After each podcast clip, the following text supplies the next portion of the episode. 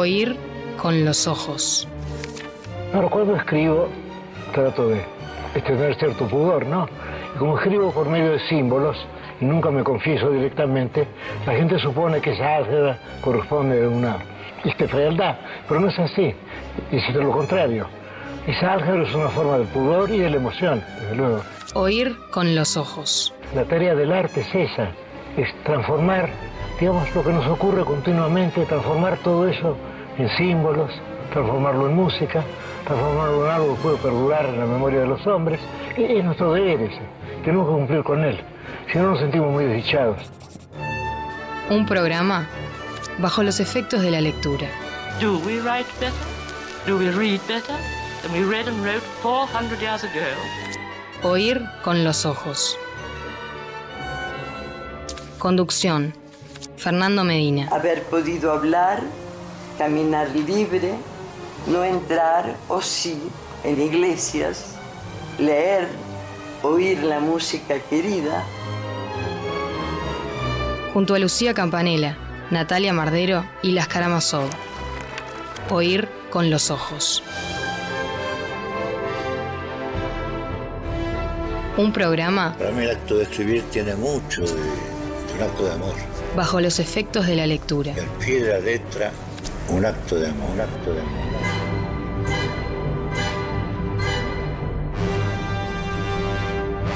Sábado 19 de junio y sacate el sombrero cuando lo digas de 2021, 11 de la mañana. Esto es Oír con los Ojos.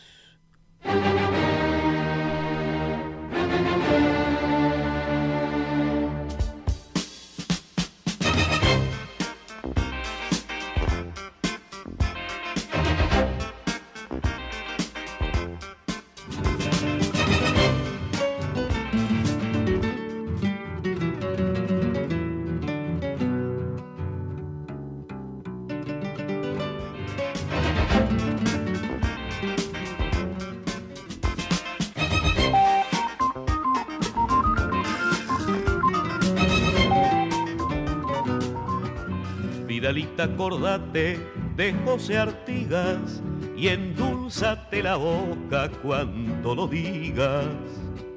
A la huella de un siglo que otros borraron, mintiendo los martirios del traicionado. Muy feliz pereza de sábado para todos. ¿Qué tal? ¿Cómo les va? ¿Qué dicen? Muy feliz día del natalicio de Artigas.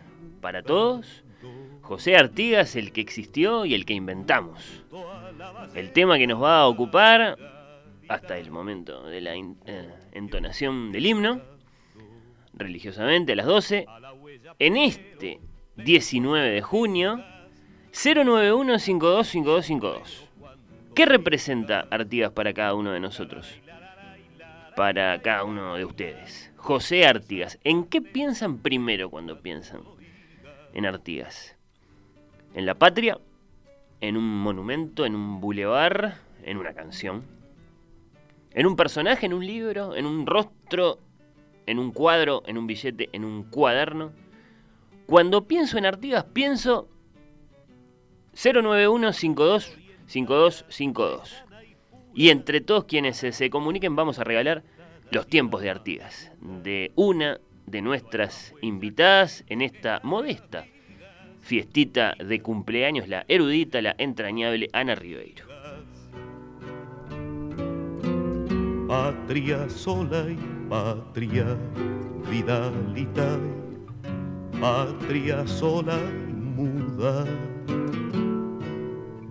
Rompe tu silencio, vidalita, vamos en tu ayuda en tu ayuda y paisanos, monten baguales, vamos mano con mano los orientales. Muy feliz día del natalicio de Artigas para todos, les digo yo, acá, desde Plaza Independencia, bien enfrente de este prócer, famosamente esculpido por Zanelli, y mientras se desarrolla la clásica ceremonia que tenemos, de homenaje al prócer acá mismo, en Plaza Independencia, la estoy observando ahora mismo. Dicen que se habló de Homero el día de la inauguración del monumento, allá por 1923. Y nosotros vamos precisamente para ahí. No diría Grecia, pero sí a la invención del héroe. Me van a decir, difícil identificar a nuestro Homero, ¿no? Al poeta que inventó a Artigas, si es que lo hay. Respuesta. Homero es el nombre que damos a esas generaciones y generaciones de griegos que inventaron a Aquiles y a Ulises. Bueno, acá estamos nosotros luego. Generaciones y generaciones de orientales que inventamos, ¿cómo no? A Artigas, acá estamos, inventándolo ahora mismo. Que lo recordamos cada 19 de junio, por aquel 19 de junio de 1764 en que nació. Dicen los historiadores que en la esquina de Cerrito y Colón, el prócer de la nación oriental, José Gervasio Artigas, bueno, caudillo, militar, hombre de Estado, héroe de la guerra de la independencia de las provincias unidas del Río de la Plata, jefe de los orientales, protector de los pueblos libres. Los historiadores, claro, rápidamente lo sitúan a Artigas en esa gran narración que es la narración de los libertadores de América, el libertador de la banda oriental o del Uruguay, bueno, no sin meterse por supuesto en una gran polémica.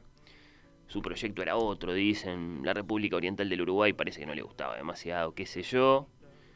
No nos van a convencer tan rápido, tan fácilmente. En este programa no nos van a convencer de que eso significa, bueno, entonces el Uruguay no es de Artigas. Hemos visto tantas veces cómo las obras se les van de las manos a sus autores, bueno. Pero decía, más allá de la narración de los libertadores de América, acá en Oír con los Ojos, nos gusta más pensar a Artigas en esa otra gran narración que es, por supuesto, la literatura, ¿no? Por aquello del Artigas que existió y del Artigas que inventamos. Artigas es también parte de la literatura, como si dijéramos aquel soldadito troyano que juntó a un puñado de valientes y emprendió el éxodo después de la redota. Y caminó y caminó y al cabo de muchos kilómetros en otro lugar que le pareció apropiado fundó la nueva ciudad y con ella el sentimiento de la patria. Porque esa historia, bueno, la conocemos de otro modo, ¿no? contada por Juan Zorrilla de Virgilio y por Juan Manuel Mecenas y por Máximo César Augusto. Aquel soldadito troyano, entonces yerno de Príamo, se llamaba Eneas. Y la redota es la noche del caballo, el caballo de Troya, y el éxodo comienza con la Troya histórica en llamas y el camino es un gran camino, es un poco más novelesco que los ejes de mi carreta, es un camino trazado por Afrodita, es el camino de Dido y de la Sibila y del inframundo. Y la nueva ciudad al otro lado del río, en el Lacio, la nueva ciudad no es otra que Roma. Así tenemos al Eneas que existió y al Eneas que inventamos, porque la Eneida, recordemos, es esa epopeya de Eneas, impresa por Barreiro y Ramos, en la que conocemos la personalidad del héroe, su historia, los datos documentados y hasta las ilustraciones de su gesta histórica. Bueno, en esa tradición nos gusta inscribir esta mañana también la historia de Artigas. Me van a decir, de Artigas tenemos documentos mucho más fidedignos. Está mucho más cerca, está ahí nomás. Bueno, respuesta. Virgilio lo tenía ahí nomás también para los tiempos de la antigüedad a Eneas. Y por lo demás, esperen un poco. Esperen unos buenos 20 eh, o 30 siglos a ver qué imagen de Artigas tenemos en ese momento y ahí hablamos. Ahí hablamos, ahí volvemos a hablar del Artigas que existió y del Artigas que inventamos.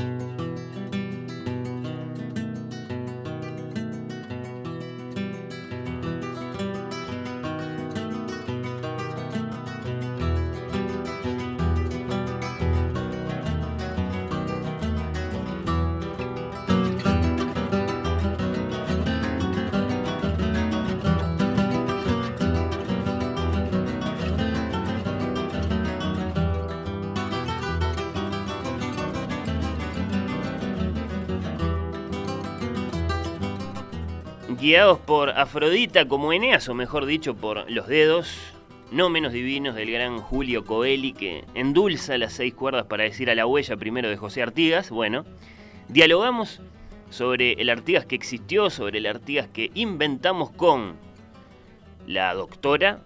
Vamos a marcar el respeto que merecen las personas que saben en serio. Pero también con la querida, vamos a marcar igualmente el cariño que sentimos por las voces que nos gusta escuchar.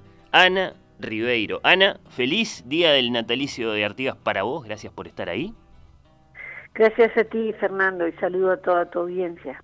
Bueno, bueno, eh, es un placer escucharte. ¿Cómo andan tus pajaritos minuanos? bien, están bien. Hoy hay, ya empezaron a ver más. Hubo un momento en que, en que había muchos menos y te, te asustaste, parece que pasó algo y no. Bueno, comienza el otoño y ellos se, se guardan de alguna manera, se pierden en, los montes, aparecen menos, pero ahora ya, ya empezaron a hacer bastante ruido. Los que nunca fallan son los dormilones, que hacen esa especie de carraspera humana, porque hacen un ruidito como de garganta, este, apoyados contra el suelo y nunca sabes de dónde viene, es un ruido fuerte. Así que esos son inefables en medio del campo. Pero se ven muchos otros y por suerte hay muchos cardenales, así que este, siempre, siempre es maravilloso observarlos. Ah, sí, sí, eh, es muy lindo que, estén ahí, nos imaginamos. Bueno, Ana, después de tantos años de, estudio, de escritura, eh, dedicados al, al, Artigas que existió y al Artigas que inventamos, ¿tiene un sentimiento especial para vos cada 19 de junio? Bueno, en realidad, no sé, una vez a mi hijo cuando era todavía un adolescente, ahora ya es un hombre grande, eh, le preguntaron qué significaba Artigas para él y dijo con esa inocencia de los todavía niños, ¿no? Este, dijo, bueno, en casa, yo qué sé, es como que está en todas partes, eh, se habla de él y cuando por ahí nombran Artigas, yo siento que es algo que me involucra. me pareció una expresión inocente y simple que planteaba muy bien el sentimiento que yo he logrado transmitirle a mi familia. O sea, no me involucra, pero me involucra no solo los 19 de junio, sino siempre. 19 de junio es una fecha que la historiografía convirtió con ese manto de lo, sacramental en el día en que nació. ¿no? Es muy fuerte que se celebre un natalicio. Historiográficamente es muy fuerte, es una señal como, bueno, bendigo tu nombre, tiene algo de bendición, tiene algo bíblico. Este, es parte de la construcción del, del, héroe nacional de, de, estatura este, ciclopia, ¿no? Es parte de todo eso. Entonces, claro, yo no puedo separar en mí el sentimiento de que todo lo que tiene que ver con Artigas me, importa, me involucra, como dijo mi, mi hijo cuando era niño, pero a su vez mi cabeza racional que ha trabajado historiográficamente y de las ciencias históricas el tema y sabe que hay una construcción este, nacional y por lo tanto sacramental este, en torno a esa figura que, que es fundacional, con todo lo que implica ser fundacional ya sea un documento, una persona o una batalla, ¿no? Este, es, la calidad o la condición de mojón, mojón de memoria, mojón histórico, mojón identitario. Sí, sí, sí, es, es, es una Navidad, en definitiva, lo que estamos eh, eh, conmemorando. Y Ana, ¿qué sabemos de aquel 19 de junio, el de 1764? ¿Haría mucho frío como hoy? Ay, sí, supongo que sí. La campaña en ese sentido es bastante inclemente en el mes de junio. Y digo la campaña porque está por allí la idea del nacimiento en el sauce, este, y Sauce reivindica eso y, y, a mí me parece que no hay que desmantelárselos, está bien, tienen derecho a una marca identitaria tan fuerte y a un orgullo local tan fuerte. Lo que sí la, la, la historiografía señala es que es bastante remota la posibilidad de que hubiera nacido en Sauce por, por, la forma del registro, eran distancias grandes en la época, así que se presume que el nacimiento es tal como indica la partida este, en Montevideo y se registra en Montevideo. Partida que también tuvo sus, sus idas y venidas, este, sus vueltas, porque es una copia de las partidas originales, es una, una cosa que pasaba frecuentemente, los libros podían deteriorarse, perderse, entonces lo que se hacía era volver a copiarlo para mantener los registros, eso no implica menos calidad, pero bueno, la partida de nacimiento de Artigas es este una copia de la original que presumiblemente se, se junto con otras, por eso no, no es solamente esa, este, hay una copia nueva del libro de bautismos por presumible deterioro, pérdida, extravío, etcétera. Hmm, un documento, sí, sí, sí, un documento. Eh, qué, impactante pensar eso, ¿no? Eh, la, la, creación de, de, todo esto que hemos creado a partir de, de ese documento. Ana, bueno, eh, en mi casa, en las casas de, muchos de nuestros oyentes, sin duda no faltan los tiempos de Artigas o El caudillo y el dictador, tus libros tan, tan valiosos.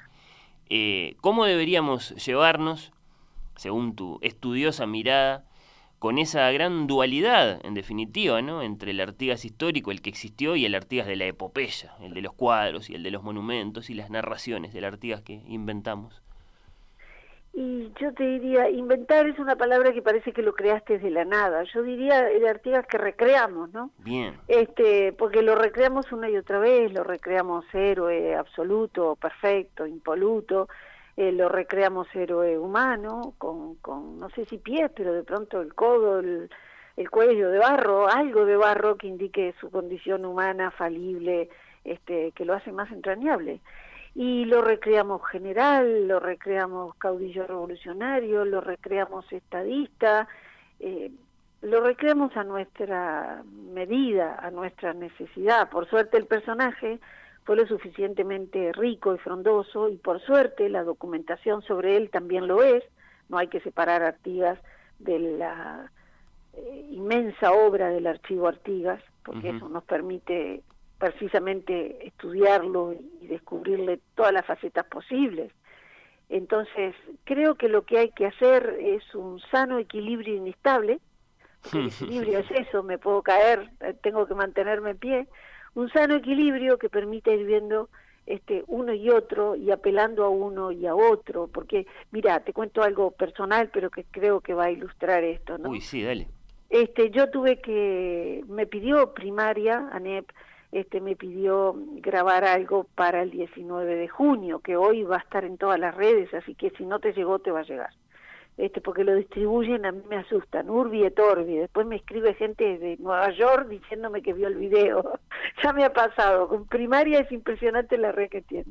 Entonces me piden algo para el 19 de junio, ¿no? Y este y dice, lo, lo hacemos con niños. Digo, ah, fantástico, no, por las condiciones sanitarias, dos niños una nenita divina, Emma, y, un varón, Alejo. Entonces, bueno, los llevé al museo y les expliqué un cuadro y les mostré algunos objetos, este, un escritorio portátil, el juego de naipes artiguistas, este, bueno, fue, fue una jornada muy linda. Y luego cuando yo lo miraba decía, sí, pensaba para mí, bueno, es el héroe maravilloso. Y, yo pensaba, ¿y, ¿y cómo? ¿Cómo no va a ser un héroe maravilloso si yo tenía que retratárselo a dos niños?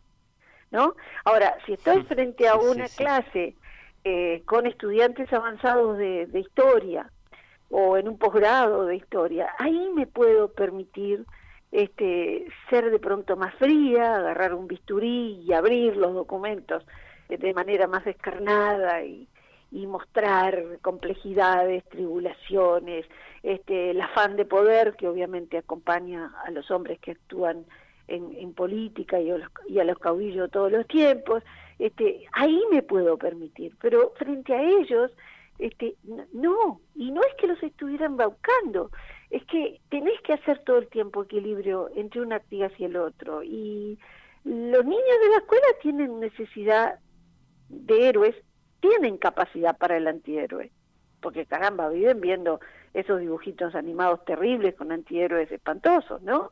Pero todavía están en la dicotomía del héroe maravilloso y el antihéroe aborrecible. Este, tienen esa condición fresca en, en la mente, por lo cual precisan dicotomías para ir entendiendo y armando sus escalas de valores y de apreciación. Progresivamente los puede llevar a complejidades. Hmm. Entonces, eso tiene que estar presente siempre, no solamente cuando tenés un educando delante y tenés que pensar su edad, su actitud mental, su necesidad.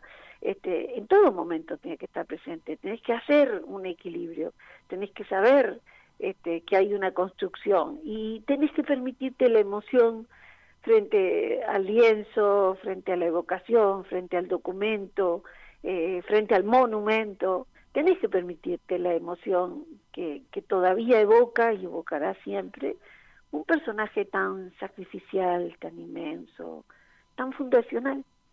Mm, no solo Zorrilla o Belanes entonces combinaron investigación y, y, creación, lo hace cada profe de historia o, o, cada padre. Y yo creo que sí, hmm. claro, yo creo que sí, es imposible no hacerlo, ¿no? Está allí este, tenés que elegir uno, tenés que plantearlo. A mí a veces me hacía mucha gracia cuando la gente me decía, ¿va a escribir sobre Artigas verdadero? Y yo decía, ¿cuál es? la verdad, bueno, la verdad. Es, uno y es muchos. Es una y es muchas.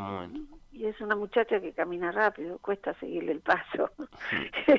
Evoluciona, es movediza. Acá estoy viendo, Ana, el, el, el, video, todavía no lo estoy escuchando naturalmente, pero sí lo estoy viendo, después lo, lo vamos a compartir. Acá eh, lo difunde, por ejemplo, el MEC en su cuenta de Twitter, así que sí, hace un ratito que, que, ya está circulando, ya te van a empezar a llegar los comentarios entonces. Para despedirte, Ana, antes de despedirte, para una petit biblioteca imprescindible sobre la vida y la gesta de Artigas, vamos a eh, ahorrarte la molestia de, hacer consideraciones sobre tus propios libros. Esos ya están asegurados. No, por favor, ¿Qué nos...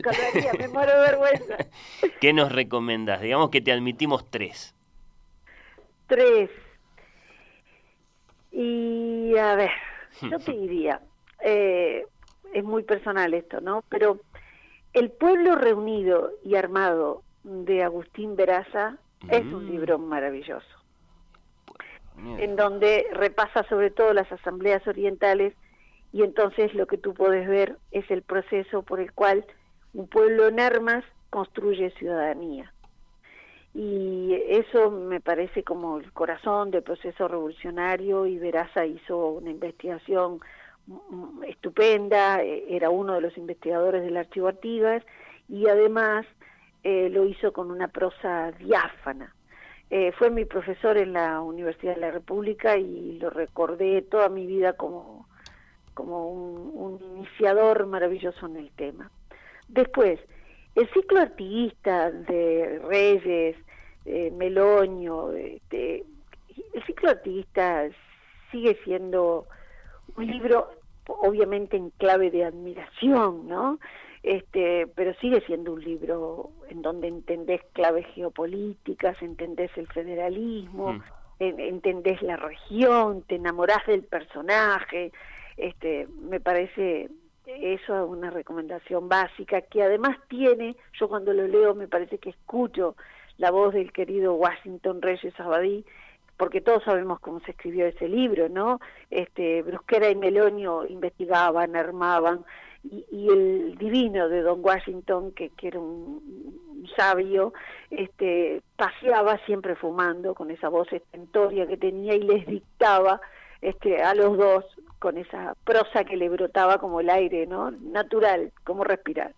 Entonces, eh, la, la, conjunción de ese equipo, uno de los primeros equipos de historiadores que trabajaron eh, largo rato juntos, eh, es, verdaderamente una obra fantástica. Y mi tercera recomendación es muy difícil de llevar a cabo, pero yo diría, lean, a ver, a ver, lean los más de 30 tomos, los 38 tomos del archivo Artigas que rondan las mil páginas, porque lo que hay allí es la base documental para todos los que escribimos después y ahí están todos los Artigas posibles y junto con él, por suerte, ese, ese, esa obra maravillosa que es el Archivo Artigas, lo que permite es ver y escuchar a todos los personajes de la época, más, menos anónimos, más, menos importantes, este, libres, esclavos, eh, indios, mestizos, blancos, criollos, encumbrados, reyes, eh, grandes jefes militares, pequeños cobardes que fueron este, sorprendidos en medio de una batalla, todos dejan su huella, todos están allí.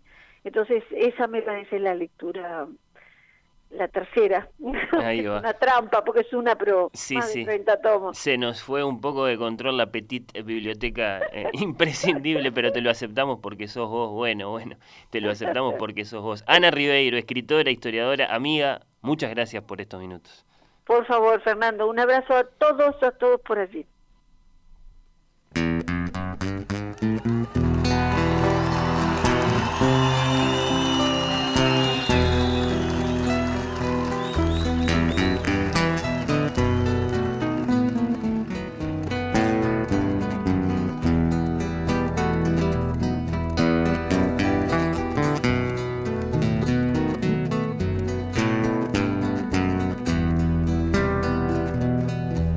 Ese criollo rodear, rodear, rodear. Los paisanos le dicen, mi general. Los paisanos le dicen, mi general alumbrando con su voz.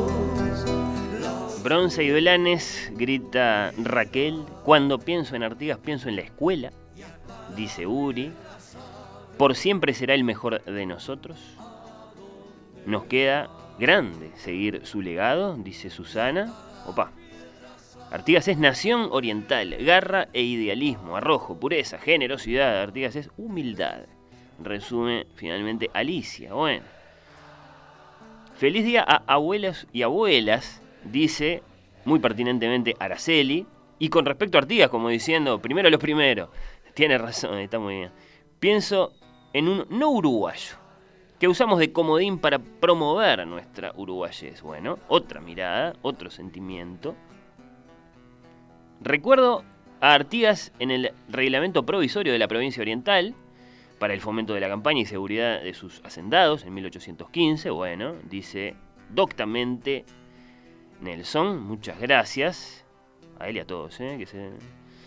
a todos eh, aquellos de ustedes que se están comunicando. Pienso en la patria, en el gaucho, en que se convirtió el prócer, cerca de los más necesitados. Pienso en el éxodo del pueblo oriental cruzando la patria helena de Floresta. ¿Quién lo dice esto? Elena, claro. Ah, ahora sí, claro. Mira qué entrevero que dice en la lectura. Elena de Floresta firma este mensaje muy pegado. Ahí está. ¿Qué más? Bueno, Artigas, en nuestra corta historia, una persona fundamental, un guía, un referente que nos ha marcado. Y esto para toda Latinoamérica, dice Daniel. Bueno, sí, desde luego que Artigas excede a la banda oriental, por supuesto, sí, sí, sí.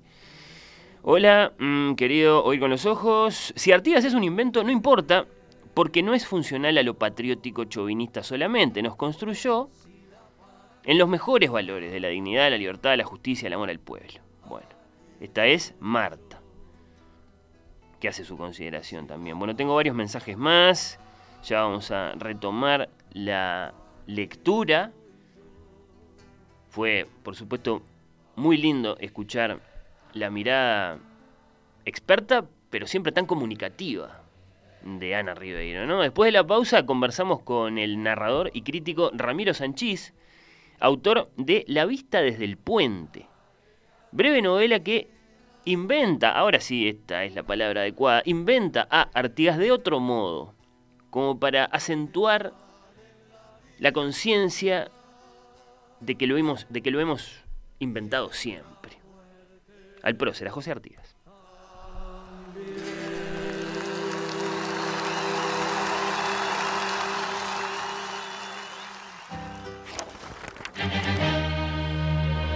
Oír con los ojos.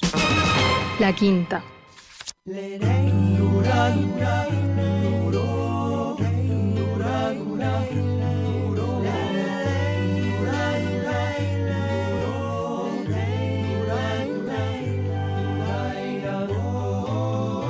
Uruguay no es un río, es un cielo viaja, pintor de nubes camino, con sabor a mieles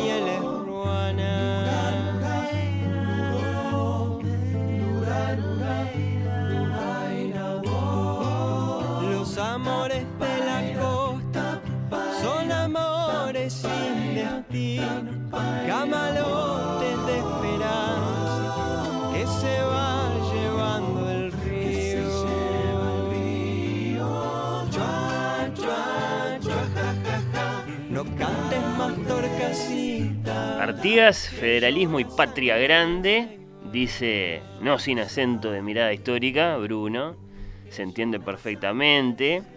Cuando pienso en Artigas, dice Gustavo, pienso en este país y pienso en un Artigas traicionado y usado por tirios y troyanos. Un hilo con el que surcimos esta nación. Bueno, hay miradas muy críticas, ¿eh? muy reflexivas. Y lectoras, diría, sí, sí, sí. Pienso en un estadista a su manera, un conocedor de su tiempo y de su entorno. Dice Anaí, estamos conversando sobre el Artigas que existió y sobre el Artigas que inventamos. Camino a las 12 del mediodía, cuando sí o sí vamos a escuchar nuestro himno nacional. Bueno, pienso en el primero en comprender que la fuerza de nuestro continente se encontraba en el rico mestizaje, dice Adriana. ¿Qué más? Cuando pienso en Artigas pienso en Artigas y en los otros héroes hispanoamericanos que fueron derrotados en sus proyectos políticos.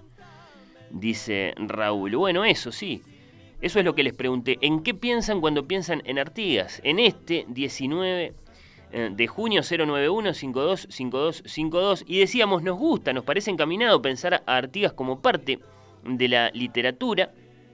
La epopeya de Artigas al lado de la de San Martín, sí, como decía el oyente, los otros grandes caudillos latinoamericanos, pero también al lado, bueno, de la epopeya de Eneas, como decíamos hace un ratito, o por qué no, la epopeya de William Wallace.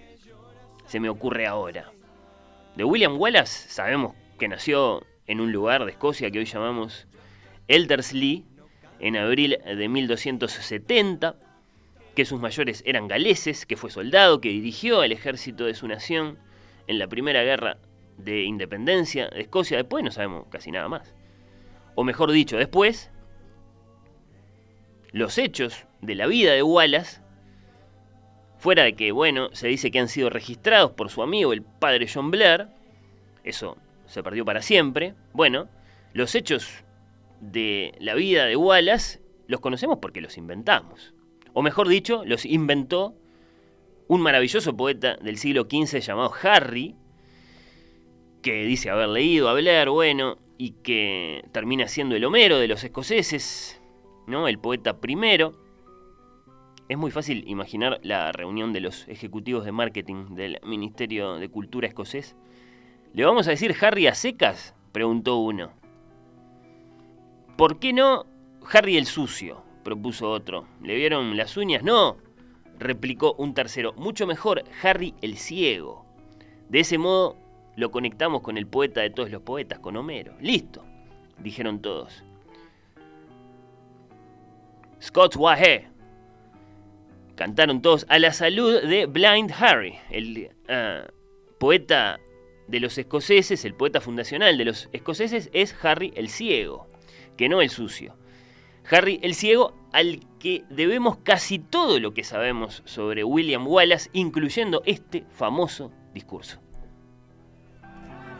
Sons of Scotland, I am William Wallace, and I see a whole army of my countrymen here in defiance of tyranny.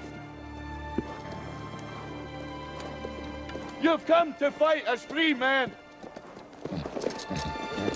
And free men you are. What will you do without freedom? Will you fight?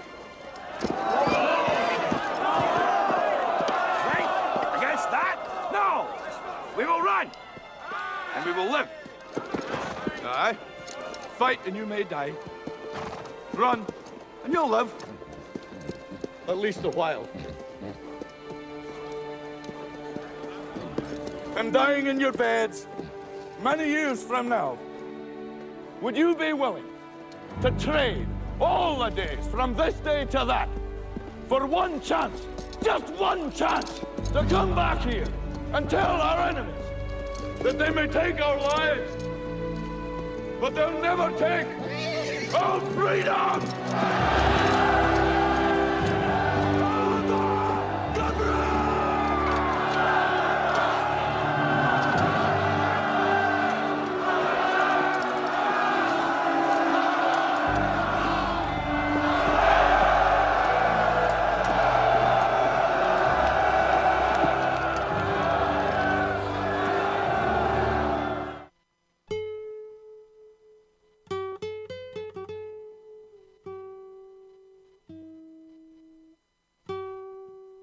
Tierra charrúa se puebla de sones, un hondo misterio de río y verdor, uncida en el yugo de los españoles, delira por verse liberada al sol. Deshoja el otoño su rosa en el plata, que brama de espumas en turbio vaivén, tirita en clarines la ciudad muralla y un aire de guerra vibra por doquier. De pronto la sangre que alumbra y florece hacia el alto cielo, la estrella y es él, un niño que nace. La patria amanece, pues trae en la frente de gloria un laurel.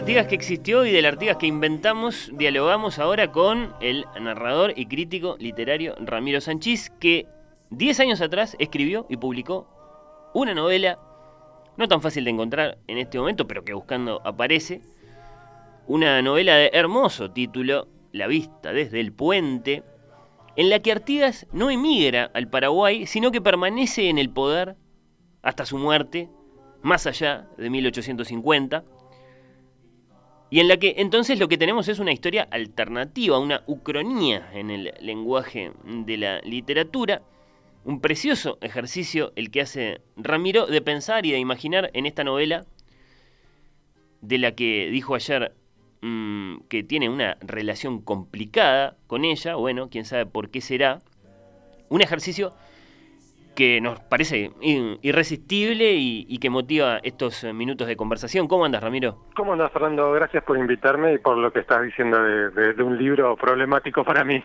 Bueno, primero decinos por qué eso, por qué problemático, por qué complicado. y porque me parece que, que si hubiera un género de novelas fallidas sería mi mejor intento en ese género. Es- porque tiene es muy ambicioso, quiero decir. Me parece que no, no termina estando eh, del todo bien resuelto en varios frentes, ¿no? Este, creo que la idea está, está interesante. Irónicamente es, es mi libro más este, eh, atendido por la academia, por decirlo así. Hay, eh, se han dado cursos con, con- en que se habla de mi libro, se, ha- se han escrito papers, obviamente por, por la idea, ¿no? por el planteo de la historia alternativa y, y algunas de las consecuencias que, que intenté mm, buscarle. Yo en esa época estaba muy muy obsesionado, por decirlo así, con las ucronías, que, que siempre fueron como mi subgénero favorito de la ciencia ficción. Y tenía muchas ganas de, de escribir eso, me hice varios proyectos, uno me, me anoté varias ideas, ¿no? Uno era trabajar con la dictadura, que lo hice en, en- en otras novelas, eh, con, no con una dictadura como que si no hubiese pasado, sino con maneras alternativas en que hubiese sucedido. Entonces hice una serie de ucronías con una dictadura que empieza con una guerra civil, por decirlo así.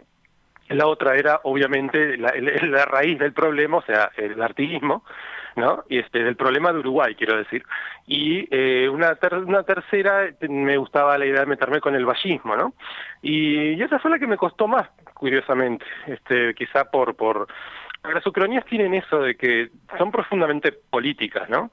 Entonces, si, si vos haces una ucronía en la que, por ejemplo, no matan a Kennedy y, y todo es maravilloso y hermoso en Estados Unidos y el mundo, y estás haciendo una afirmación política partidaria fuerte, ¿no? Este, del mismo modo, este, si la- todos estamos de acuerdo en, en el desastre que fue el nazismo, entonces cuando alguien hace como Philip K. Dick, una Ah, novela sí, sí. en la que, El hombre en la que los nazis vencen, todos sabemos que eso es, es distópico, infernal.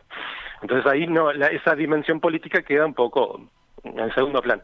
Pero, pero con Artigas era complicado y con Valle también. Entonces eh, lo que traté de hacer fue simplemente meterme en, en- en el modo de pensar, ¿no? Porque vos decís, bueno, cambio una variable.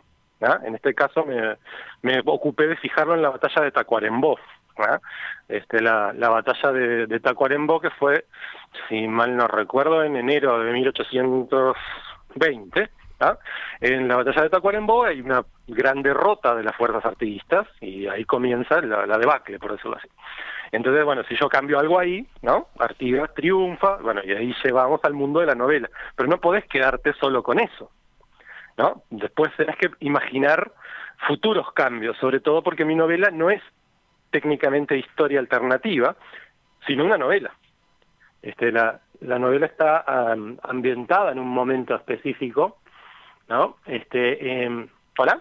Sí, sí, te estamos escuchando perfecto, Hernán. Ta, ta, ta, perdón, tuve como un, un ruidito ahí en la línea. Este, la, la novela está ambientada en un presente, que no me acuerdo ahora si es 2000 y pico, 2010, digamos. Entonces ahí, este, años y años de historia, y no podía quedarme sin imaginar qué pasaba también en esos años, luego de la variable que cambia, ¿no? Claro. Entonces, lo To- que más tocas un elemento y tenés que después este pensar, claro, toda una to- toda otra historia universal. Exacto, de hecho también había que pensar en hasta qué punto cambiaba la historia fuera de Uruguay, ¿no? Este, por supuesto la región se iba a ver afectada porque si Artigas vencía, yo lo que inventaba es que estaba esta unión de provincias, ¿no? Con Corrientes, este, etcétera. De hecho la acción transcurre en Corrientes.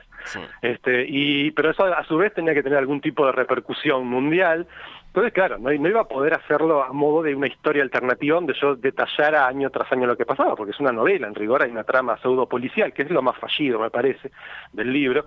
Este, y, y, y es ahí donde se cuenta algo que pasa, un padre con un hijo que le deja unos manuscritos, el padre se suicida, etcétera, etcétera, y el contexto de eso es esta historia alternativa que traté de detallar lo más posible y me parece que se me fue un poco la mano, me pasó de rosca y hay demasiado detalle para una novela corta, porque tiene 200 páginas. Claro, pero Ramiro, más allá de tu exploración del género, de la ucronía, ¿había algo en la figura de Artigas o como lo dijiste hace un ratito, en el problema de Artigas que te interesaba desde un punto de vista histórico? Por supuesto, era, era justamente, eh, si, si- a ver, yo no sé si me lo planteaba en estos términos, como me los plantearía ahora, que también he escrito otros libros que de algún modo toman esta cuestión, pero está este asunto de la de la producción de lo uruguayo, ¿no? De, de, de la- esa cosa uruguayidad, ¿no? De la- nuestro estatus como nación, nuestro mito fundacional, y eso o- todo, todos nos han enseñado que es Artigas, digo, nuestra historia está narrada desde ese, desde esa línea, ¿no? Ese, ese relato de Artigas, el éxodo, la fundación de la nación uruguaya, los orientales, bla, bla, bla. Entonces, bueno, me interesaba la idea de hasta qué punto podemos eh, jugar el juego de la ucronía y cambiar cosas y ver cómo puede resultar ese Uruguay alternativo y al hacerlo de algún modo hablar del Uruguay real, ¿no? Es, es como una cosa inevitable de la ciencia ficción. Vos puedes hablar de futuros o de mundos paralelos o historias alternativas y también estás hablando del presente, ¿no?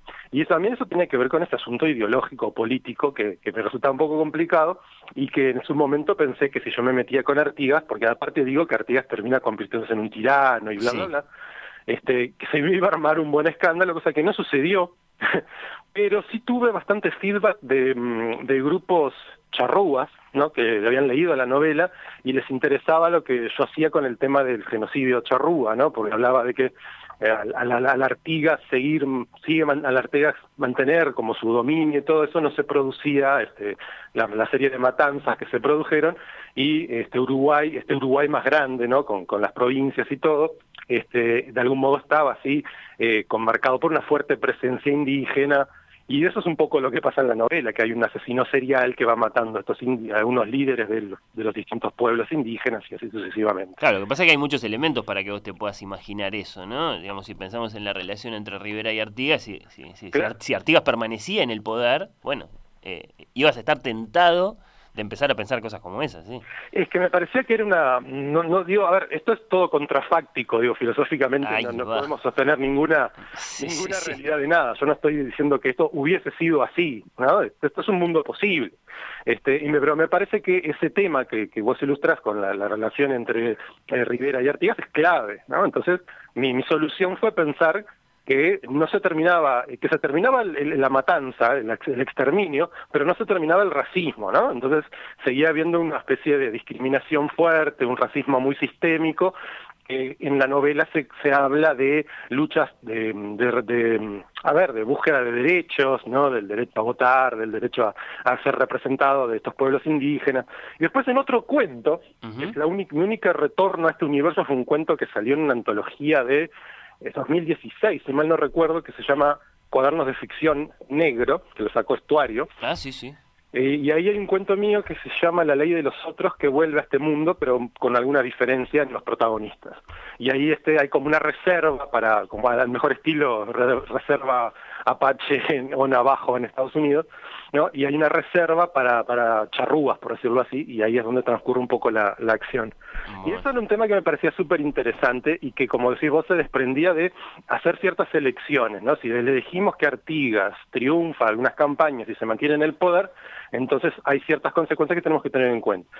Siempre el tema es que hasta cierto punto uno después se rinde y no, no imagina todo, salvo que haga la- una especie de Tolkien, ¿no? Que haga una mitología completa, una historia completa de ese mundo alternativo, lo cual no es tan común de encontrar, pero podría ser interesante, quizá algún día lo haga, Este, o quizá con los otros proyectos de Ucronía que tenía en ese momento y que en el caso de esa Ucronía ballista no, no retomé, digamos. Ah, no, no, yo prefiero que hagas así, en forma de vistazo nomás, este, y que, y que agarres lo que agarres en cuanto a, a detalles y a hechos, que no que intentes eh, componer un mundo completo. Es que eso es una ucronía. En, en Sí, rigor, sí, sí, el, fallo de, de la vista desde el puente me parece que es que hablo más de lo que corresponde. en ¿no? Entonces, este, o bueno, lo que corresponde, insisto, por una novela breve. Si yo lo, lo- lo- hay gente que me pidió que la reescribiera en Twitter, ¿no?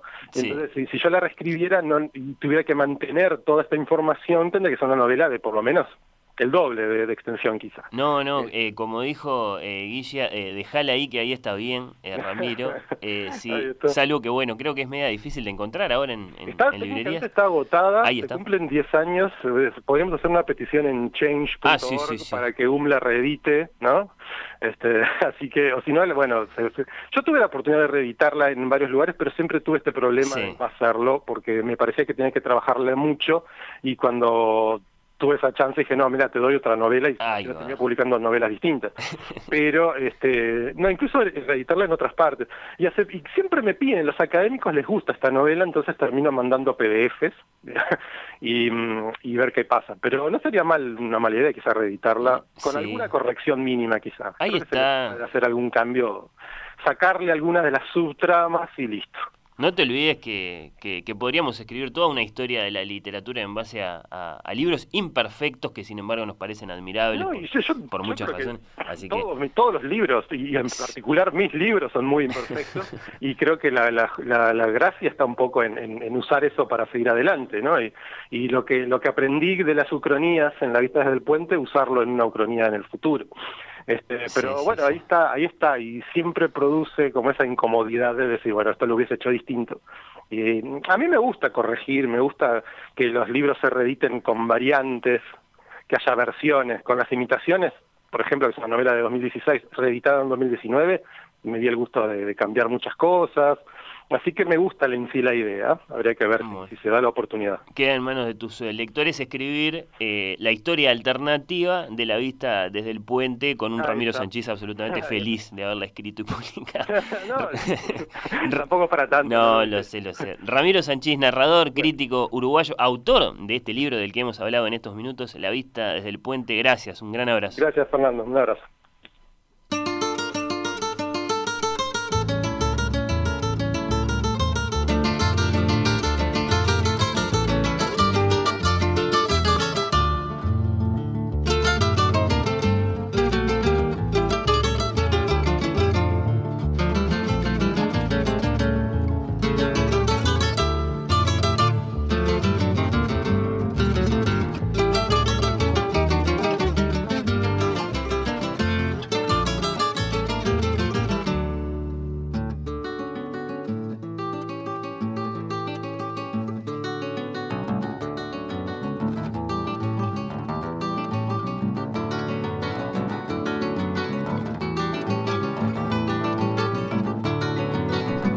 Cuando pienso en Artigas, entre otras cosas, me pregunto si no será parte de la responsabilidad de que hoy, por ejemplo, en el Día de Artigas, usted hable de William Wallace.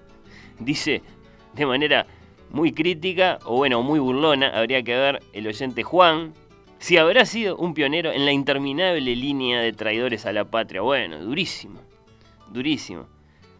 Bueno, varios otros mensajes, muchas gracias eh, a todos quienes se están comunicando para compartir su reflexión, su sentimiento en este 19 de junio. Hemos conversado con la doctora Ana Ribeiro, con el novelista Ramiro Sanchís, para tener distintas miradas sobre el Artigas que existió y sobre el Artigas que inventamos.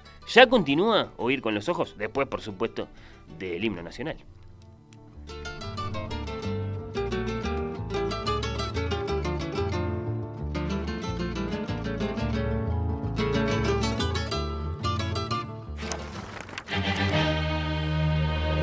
Oír con los ojos. La quinta.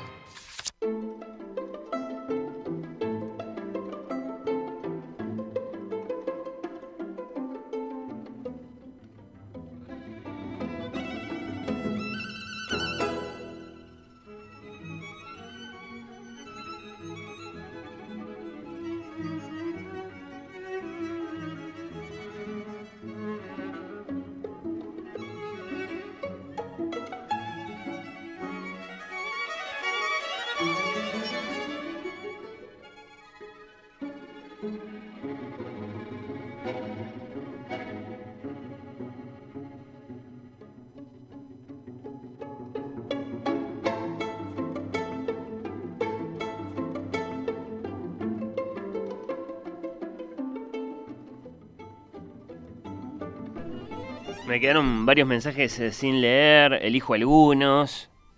Antes de cambiar de tema, por ejemplo, el de María Luisa que dice, Artigas, líder del contrabando de sustancias esenciales, aguardiente, tabaco, azúcar, que consumían quienes realizaban los trabajos más rudos, logró una amnistía del rey de España y después se insubordinó para intentar generar una provincia. En todo eso piensa María Luisa que le manda un abrazo a la querida extartuliana Ana Ribeiro, con quien conversamos a propósito del Artigas que existió y del Artigas que inventamos. Recupero también el mensaje de nuestro compañero Gastón, que se acuerda, tiene razón, de un cómic que se titula Prócer Zombie y del que asegura que es muy divertido, hablando de las ficciones con Artigas como La vista desde el puente, la novela de la que hablamos con su autor, Ramiro Sanchís. Oír con los ojos a partir de este momento y hasta las 2 de la tarde, de una forma o de otra, en Francia. Y ya van a ir viendo por qué. Primero, primero, primero, con la periodista deportiva Lucía Campanella. A ver cómo, la, escuchamos. Buenos días, ¿qué tal? ¿Cómo se me escucha? Tenemos un tema con un doble audio, pero, que creo que ya se fue. A ver, Lu, ¿cómo andás? Hola, hola, hola, hola. Hola, hola. Perfecto. Lo que pasa es que estoy acá en, la cancha, no sé en cuál, no, no, conozco mucho. Me gusta esa que está sobre la bahía, pero no sé ni cómo se llama. Esa debe ser el Olímpico, la cancha de Rampla. Sí. Bueno, esa misma. Imaginemos que estoy ahí mirando, mirando la bahía, bien abrigada, eh, y que desde ahí les hago un, un móvil en vivo desde a, pie de, a pie de cancha. Bueno, te escuchamos perfecto y sobre todo con mucha alegría, eh, querida Lu. Eh, ¿Tenés algo para decir sobre la derrota de Uruguay ayer vos? Este? ¿Te, enteraste que perdió? Sinceramente estuve, estuve en un lugar donde el partido estaba puesto y gente había mirándolo, pero yo estaba un ah. poco en otra cosa, ah, así que no, no, no, no pude, no, no tengo nada para, como periodista deportivo no tengo nada para decir. Eh, tuviste oportunidad de encontrarte con el partido, pero, pero bueno, renunciaste a ella en favor de. Bueno, había otras cosas que eran un poco más urgentes y bueno, este, pero. Sobre el prócer, sobre el prócer, ¿sí tenés algo para, para decir? Feliz cumple, ¿no? ¿Tampoco? Tampoco, no, no, no, no soy muy del prócer, no, no, ni conozco, soy muy ignorante de la historia eh, y no, no, no, no me es una figura antipática por lo pronto, pero no mucho más que eso. bueno. Bueno, yo decía, a partir de este momento ir con los ojos eh, en Francia de una forma o de otra. Lucía ciertamente no está en Francia en este momento. Bueno, eh, según nos acaba de decir. Pero sí, eh, Lucía nos va a llevar a Francia en su condición de experta en premios literarios. sí, sí. Y, tanto. Bueno, bueno. Y de hecho podemos hacer esto de, de ir a Francia sin ir a Francia. Bueno, con música de un músico que ciertamente no era francés, pero que bueno, eh, quedó íntimamente identificado con París.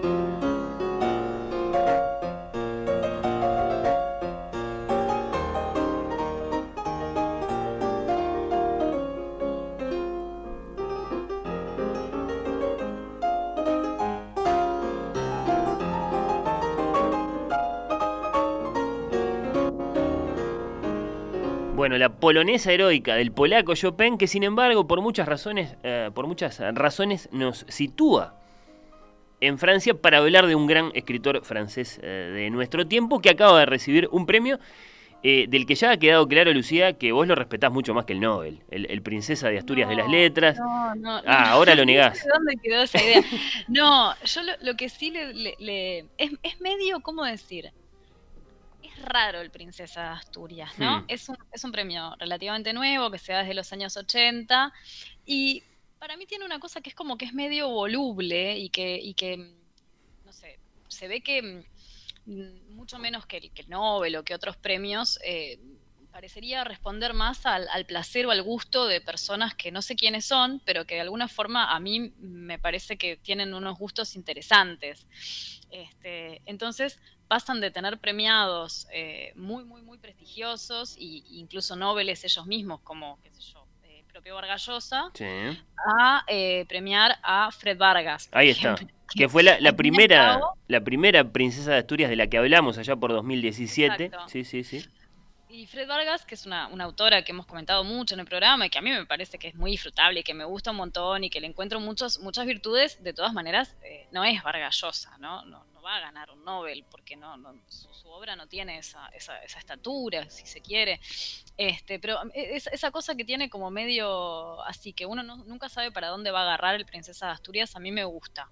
Este, se lo han dado, no sé, a Margaret Atwood, a Siri Hustvedt, a, a Leonard Cohen. E, es como Ann Carson el año pasado. Carson el año pasado. Esta tiene como una cosa como de, sentir el, momento, si se quiere, y estar mucho menos preocupado por cuál será la trascendencia que puede tener este escritor, esta escritora, no sé, en 100 años.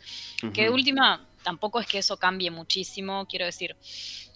Eh, en el Nobel, como lo sabemos también, no, no, no, garantiza que el autor dentro de 50 o de 100 años sea leído, ¿no? Lo hemos comentado un montón de veces. De hecho, nada garantiza nada, así que...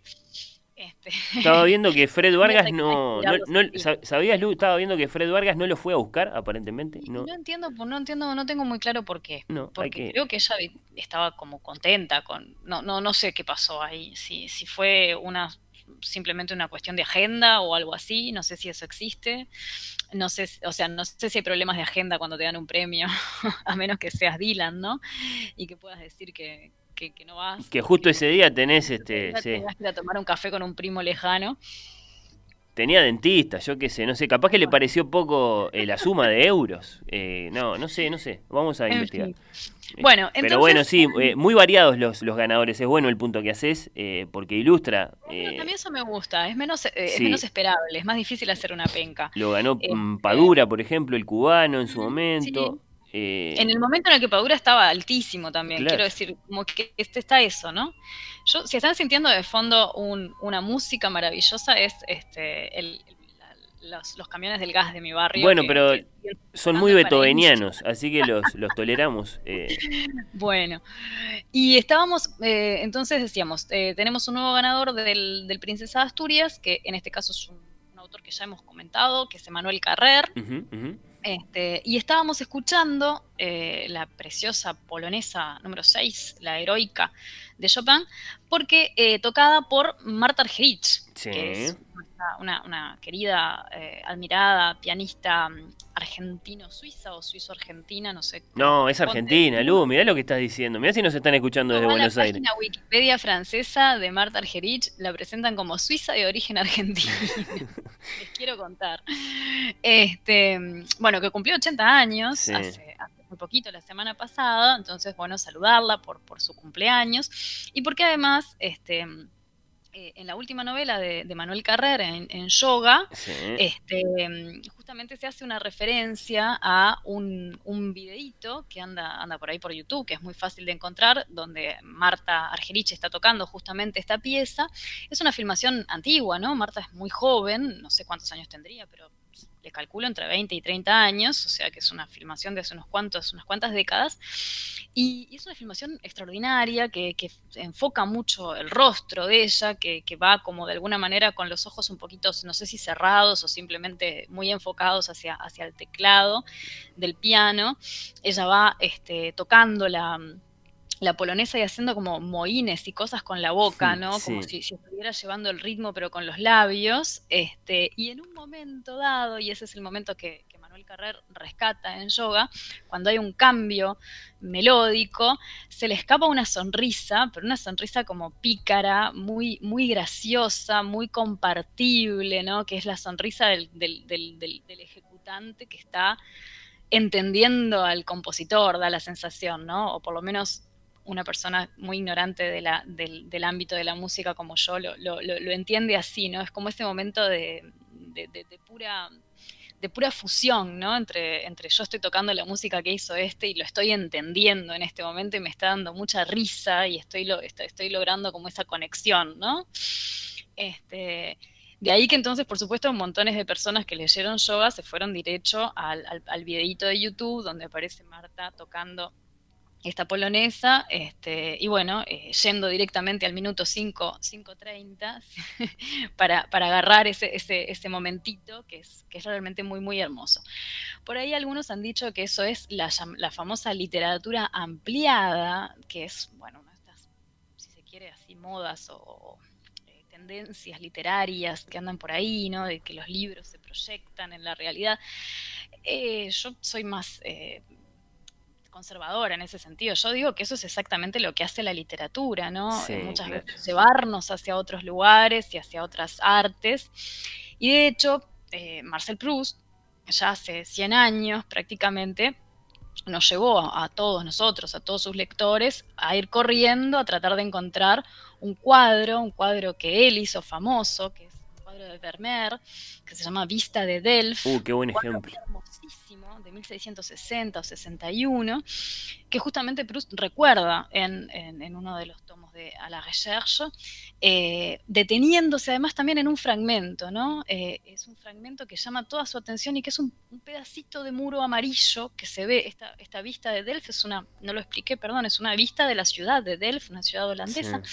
Esta es una vista mm, desde, una cierta distancia, entonces, um, no sé, se, ve una torre de una iglesia, se ven este, las construcciones de las casas, y él eh, se, obsesiona, digamos, con ese, con ese pedacito de muro amarillo que concentra, contiene todo lo que le parece bello y todo lo que es la posibilidad del arte, ¿no? Y algo muy similar, está bien, no es con un cuadro, es con, es con un video, pero es muy es una cuestión, digamos, este, de imagen en movimiento en vez de ser imagen estática, pero hay, una continuidad, me parece a mí, entre, entre esa, esa forma de hacer ingresar otras obras de arte o otras este, disciplinas artísticas a, la obra literaria, ¿no? Poniendo esa atención especial, especial en, este, en, esos, en esos fragmentitos que concentran... Eh, toda la obra, ¿no? Como puntos ahí de, fuga. Emanuel Carrera describe sus cinco segundos en el paraíso con Marta Argerich, eh, tituló La Nación, por ejemplo, su nota sobre, sobre esta, esta, esta conexión entre su libro Yoga y esta interpretación de Marta de la, de la polonesa heroica, que sí, que debe datar mm, de principios de los 60, cuando ella este, todavía tocaba sola, que después, bueno, famosamente es algo que, no le gustó mucho hacer en, en, su carrera, tocar ella sola, ella solista con, con, con el piano y con la obra, y, y, que, y que está ahí para ver, como vos decías, sí, es, es cuestión de poner este, Marta polonesa y sale enseguida. Es una maravilla, aparte de video, es, ella es eh, encantadora, no sé, dan ganas de, ser amigo, uno, la quiere nomás, de, verla tocar así con, con, esa, con esa pasión.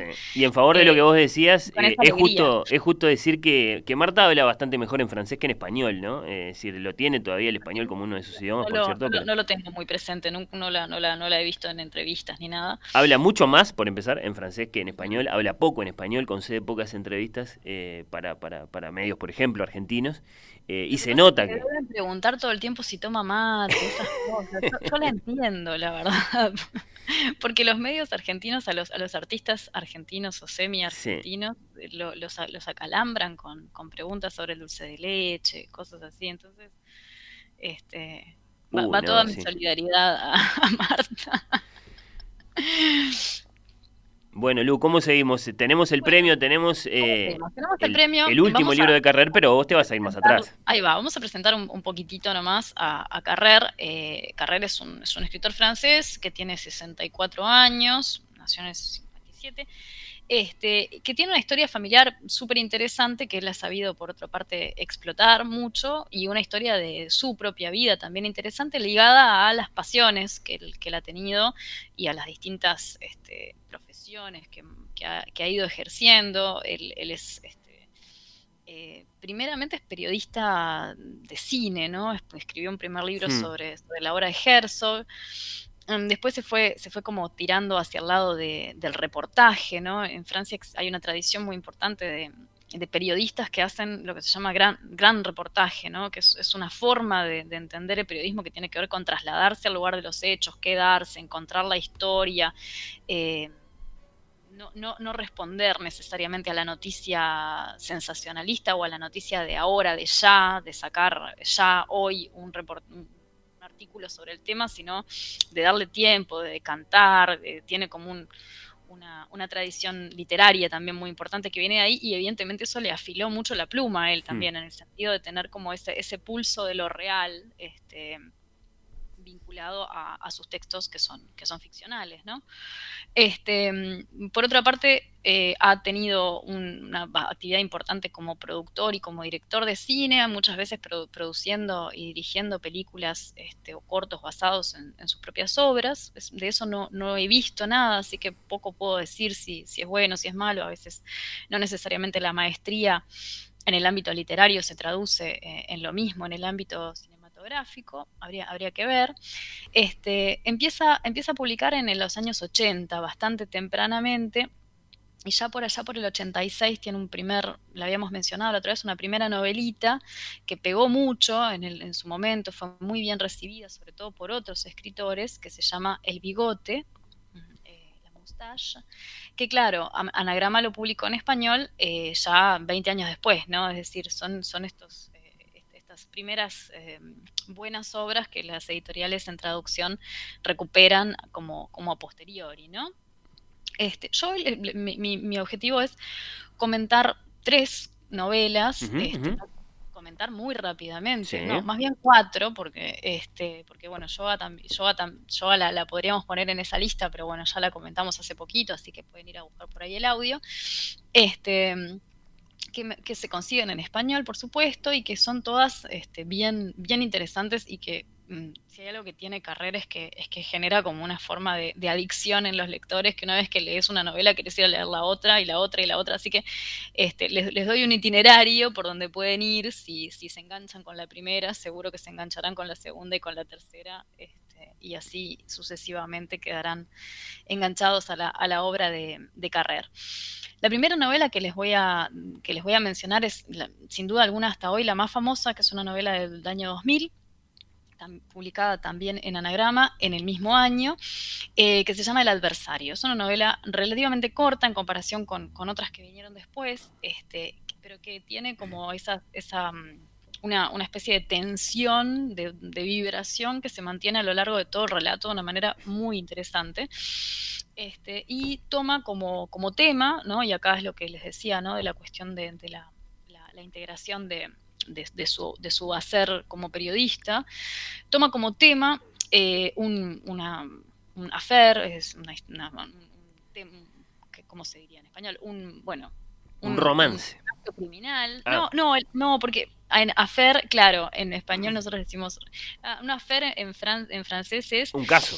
Al, un caso, ahí está. En este caso es un caso criminal, ¿no? Es un caso criminal muy sonado, este, que tuvo lugar en los años 90. De hecho, él empieza a escribir inmediatamente después de que tiene lugar este, este asunto, en el año 93, le lleva como siete años terminar la novela, este, con un señor que se llama Jean-Claude Roman, eh, que llevaba una, vida, ¿cómo decirlo? No, no, una doble vida en el sentido de tener dos familias, sino una doble vida en el sentido de que tenía convencidos a toda su familia, a sus padres, a su, a su, esposa, a sus hijos, al pueblo donde vivía, etcétera, de que él era un alto funcionario, este, trabajando para, para eh, organismos internacionales como asesor en temas de salud, que había terminado la carrera, que por supuesto era médico, etcétera.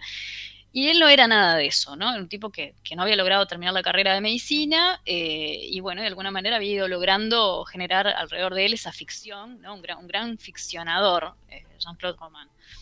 El asunto es que se termina todo bastante trágicamente cuando, esto lo cuento porque no se preocupen que es, está dicho en la primera página, no, no les estoy quemando la historia.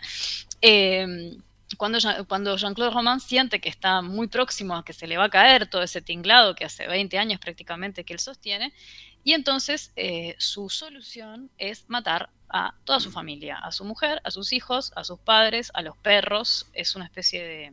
y de intentar escapar, ¿no? De hecho, hace relativamente pocos años hubo una situación similar en Francia con el affaire Dupont de Ligonnès, es el apellido de otro hombre que también desapareció sin dejar rastros este, después de haber matado a toda su familia. Eh, entonces, como que también a, raíz de, este afer nuevo, el del Dupont de Ligonnès, eh, el adversario, la novela de Carrer y toda esta, esta, historia que es de los años 90, como que reapareció en, en la mente, digamos, en el imaginario público.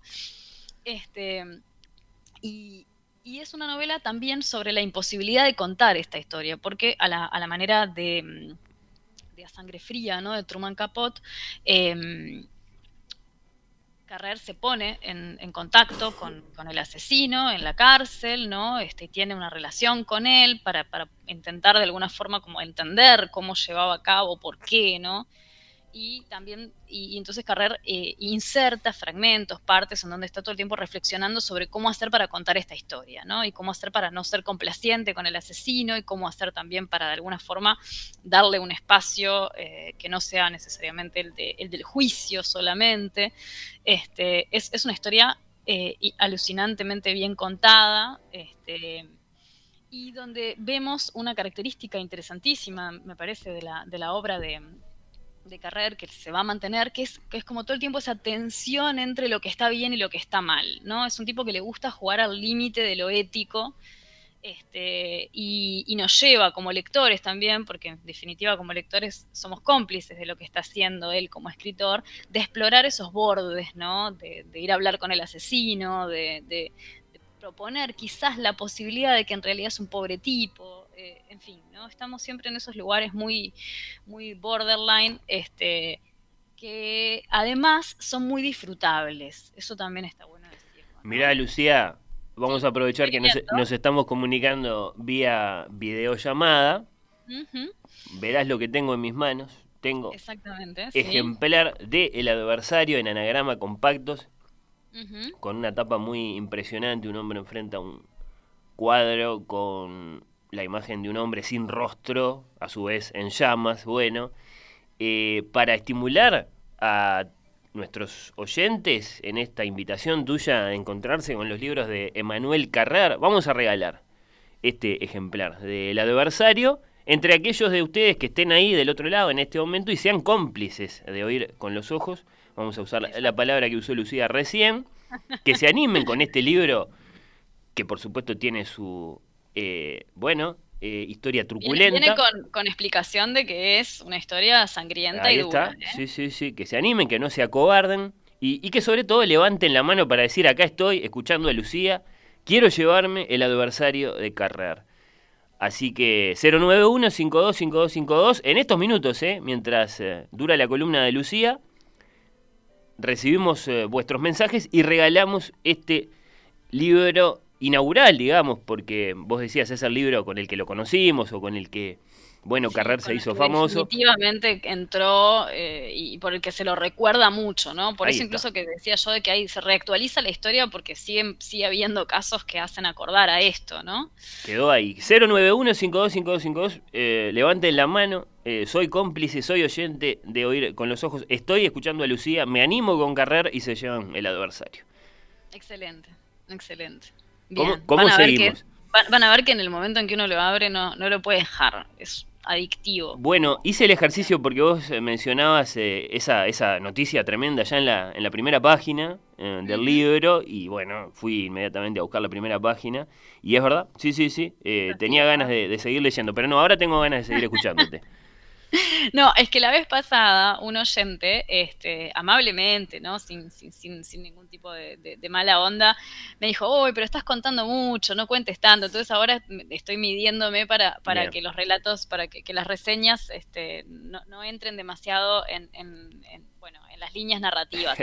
Al mismo tiempo es difícil porque, como vamos a ver, en la novela siguiente, que se llama Una novela rusa, que es de 2007, publicada en español en 2008, em, eh, parece que, en esa práctica ¿no? de, la línea narrativa muy tensa y muy así en el límite de, cuestiones este, éticas, como les decía, da un paso más. Y da un paso más y, propone tres grandes líneas narrativas que se, van, que se van mezclando. Una novela rusa es una historia de su familia, ¿no? No lo dijimos al principio, Carrer tiene una mamá, que es una señora que está viva, este, que se llama Hélène Carrer de Encos, que es una... Mm, Encos de Carrer, de Carrer de Encos. Ahora se me, vino la duda de cómo es el, orden de los apellidos de la mamá. Después vamos a buscar el, documento del registro civil. Es, una señora historiadora prestigiosísima, parte de la Academia Francesa, eh, especialista de la historia de la Rusia soviética, y hija de eh, migrantes eh, de, origen, de origen ruso, eh, georgiano en realidad, que se instalan en Francia a principios del siglo XX, bueno, en realidad más, más bien por la década del 30, ella nace en el 29, así que debe ser como más o menos por esa época, fines de, de los años 20. Este, y la historia del abuelo paterno, es decir, del padre de la madre, a quien, a quien Carrer no conoció y que tiene una historia bastante turbia como colaboracionista durante la Segunda Guerra Mundial.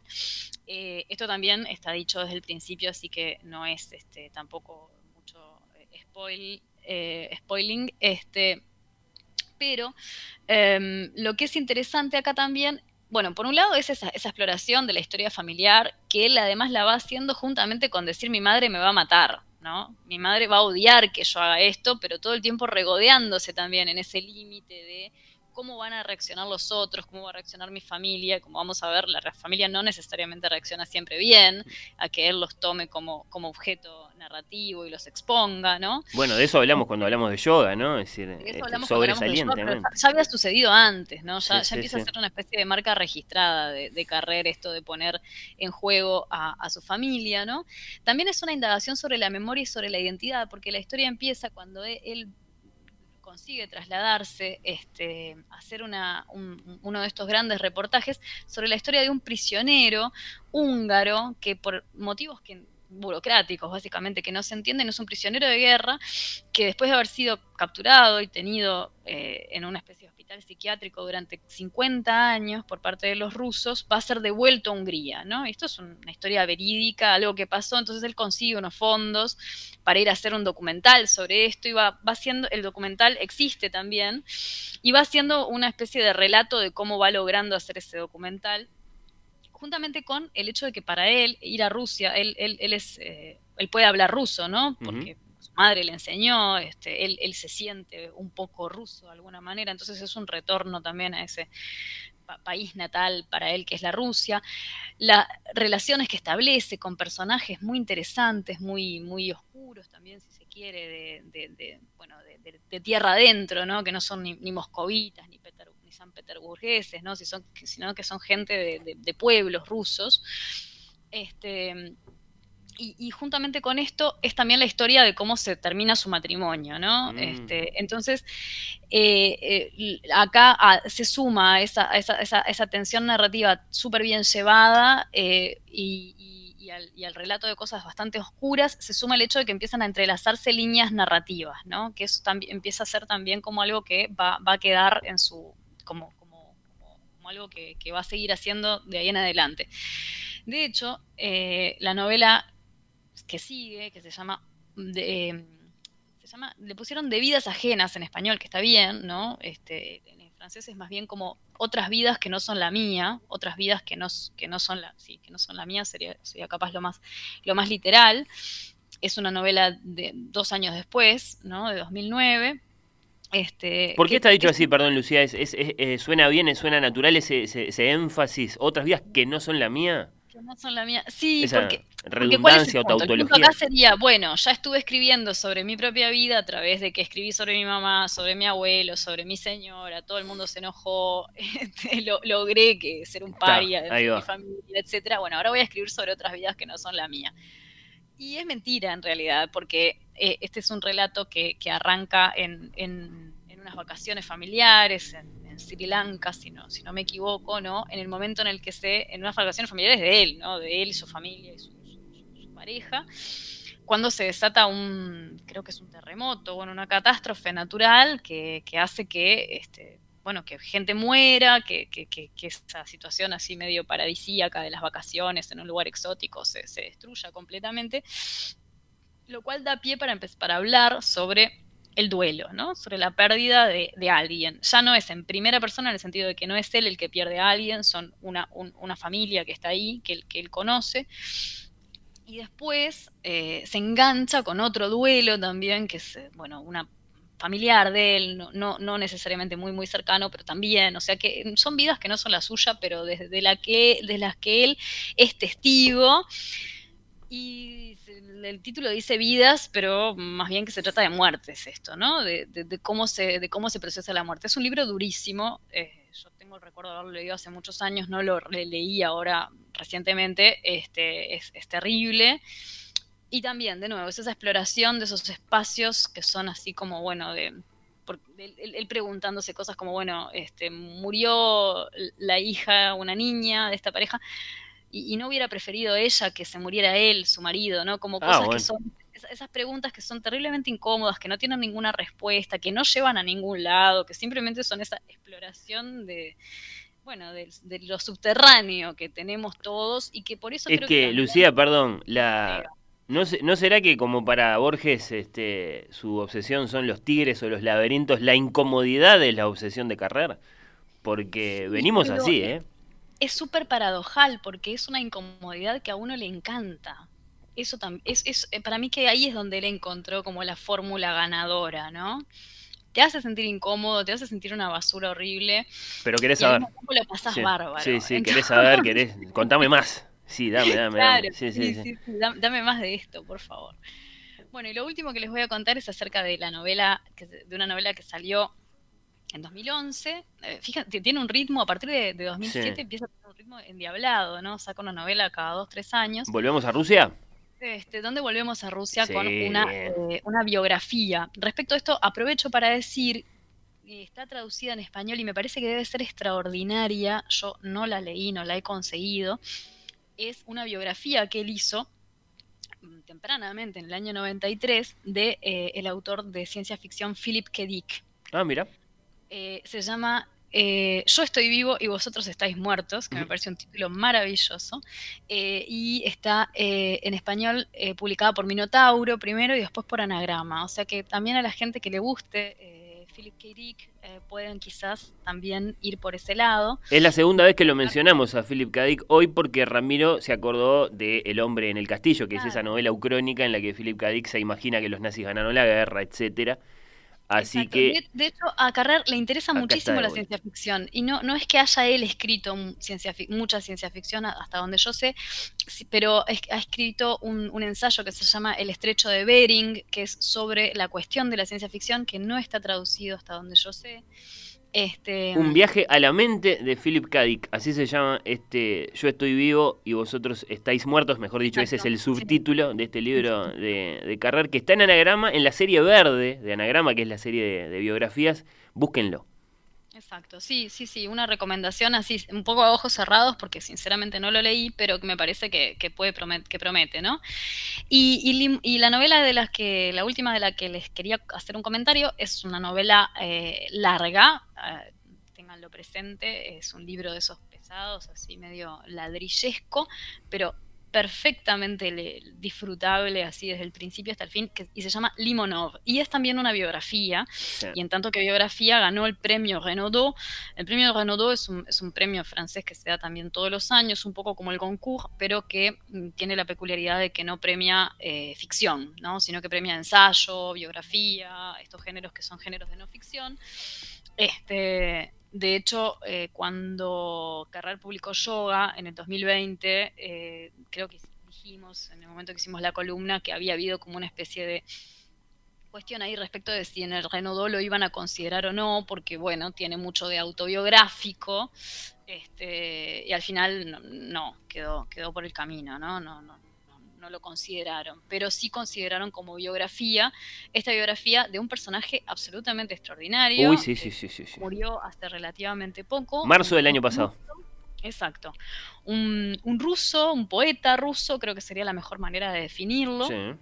Que em, atraviesa prácticamente toda la historia del siglo XX y es, un personaje marcado por por dos cosas, por, por una enorme energía, ¿no? Eh, es, un tipo que, sale de, un, de, una aventura y se mete en otra, eh, una especie de vocación por, por, vivir y también por mandar, ¿no? Hay una especie ahí de, deseo de ser algo, de ser alguien, de llegar a ser el, ruso más importante del mundo o el tipo más destacado de Rusia, que hace que este, este muchachito ruso, nacido en un pueblo ruso, de un, de un padre que es oscuro funcionario del régimen de Stalin. Em, a ver si no le estoy metiéndole la pata con las fechas, pero me parece que sí. Este, vaya escalando posiciones, buscándole la vuelta, logrando este, llegar a la gran ciudad primero, después salir de Rusia, irse a Estados Unidos, a Nueva eh, York, volver a Francia, este, eh, y en el medio, bueno, haciendo todo lo que ustedes imaginan que puede hacer un ruso con el temple muy, muy este, acerado y, con una enorme capacidad de eso, de, resistencia y de, y de voluntad. un punk, ¿no? sé si lo vas a decir en algún momento con esa palabra, pero... Bueno, sí, pero, pero, pero un punk que, es un señor que, o sea, cuando, cuando, que, cuando, cuando empezó a existir el punk, él había sido punk desde hacía casi 30 años. eso es cierto. Un punk de, los años, de los años 50, ya, yo qué sé. Este, entonces, eh, es un personaje también fascinante. Es una historia de Rusia, de la Rusia del siglo XX, que, que es interesantísima. Por supuesto que mm, eh, el propio Carrer tiene su lugar en la historia, ¿no? De cómo lo conoció la primera vez que lo vio, cómo se juntó con él, cómo, lo, cómo eh, estuvo conviviendo con él durante unas cuantas semanas incluso para poder escribir esta historia. Este, y es, es, un, es una novela muy, muy, muy disfrutable. Sí, eh... novela, biografía, ahí habría que, ver un poquito. Este, en, este es un relato mm, quizás mucho más concentrado en, en, un solo, en un solo personaje que es Sí, sí, con una gran historia política, desde luego, asociada al, al, partido claro, bolchevique. Cuando una voluntad de poder en el sentido más, eh, incluso más bajo del término, ¿no? De, de, ser el que manda. Este, y se... También, ¿no? Un personaje por ese lado fascinante, por, por todo lo que está dispuesto a hacer, en definitiva. Sí. Sabés que yo no sé si contarlo esto porque en definitiva es, es, una, es una vuelta que termina en nada, pero hace un par de años estaba agendada la visita de Limonov, no de Carrera, sino de Limonov, del que por otra parte es muy difícil conseguir en nuestro idioma sus obras, ¿no? Porque entre tantas cosas que fue Limonov, fue poeta, fue dramaturgo, pero casi no está traducido. Eh, ¿Por qué iba a venir a Uruguay? estaba agendada la visita de Limonov al Uruguay como parte de uno de una de las ediciones del FILBA, del, Festival de ah, Literatura Internacional. Sí, sí, sí.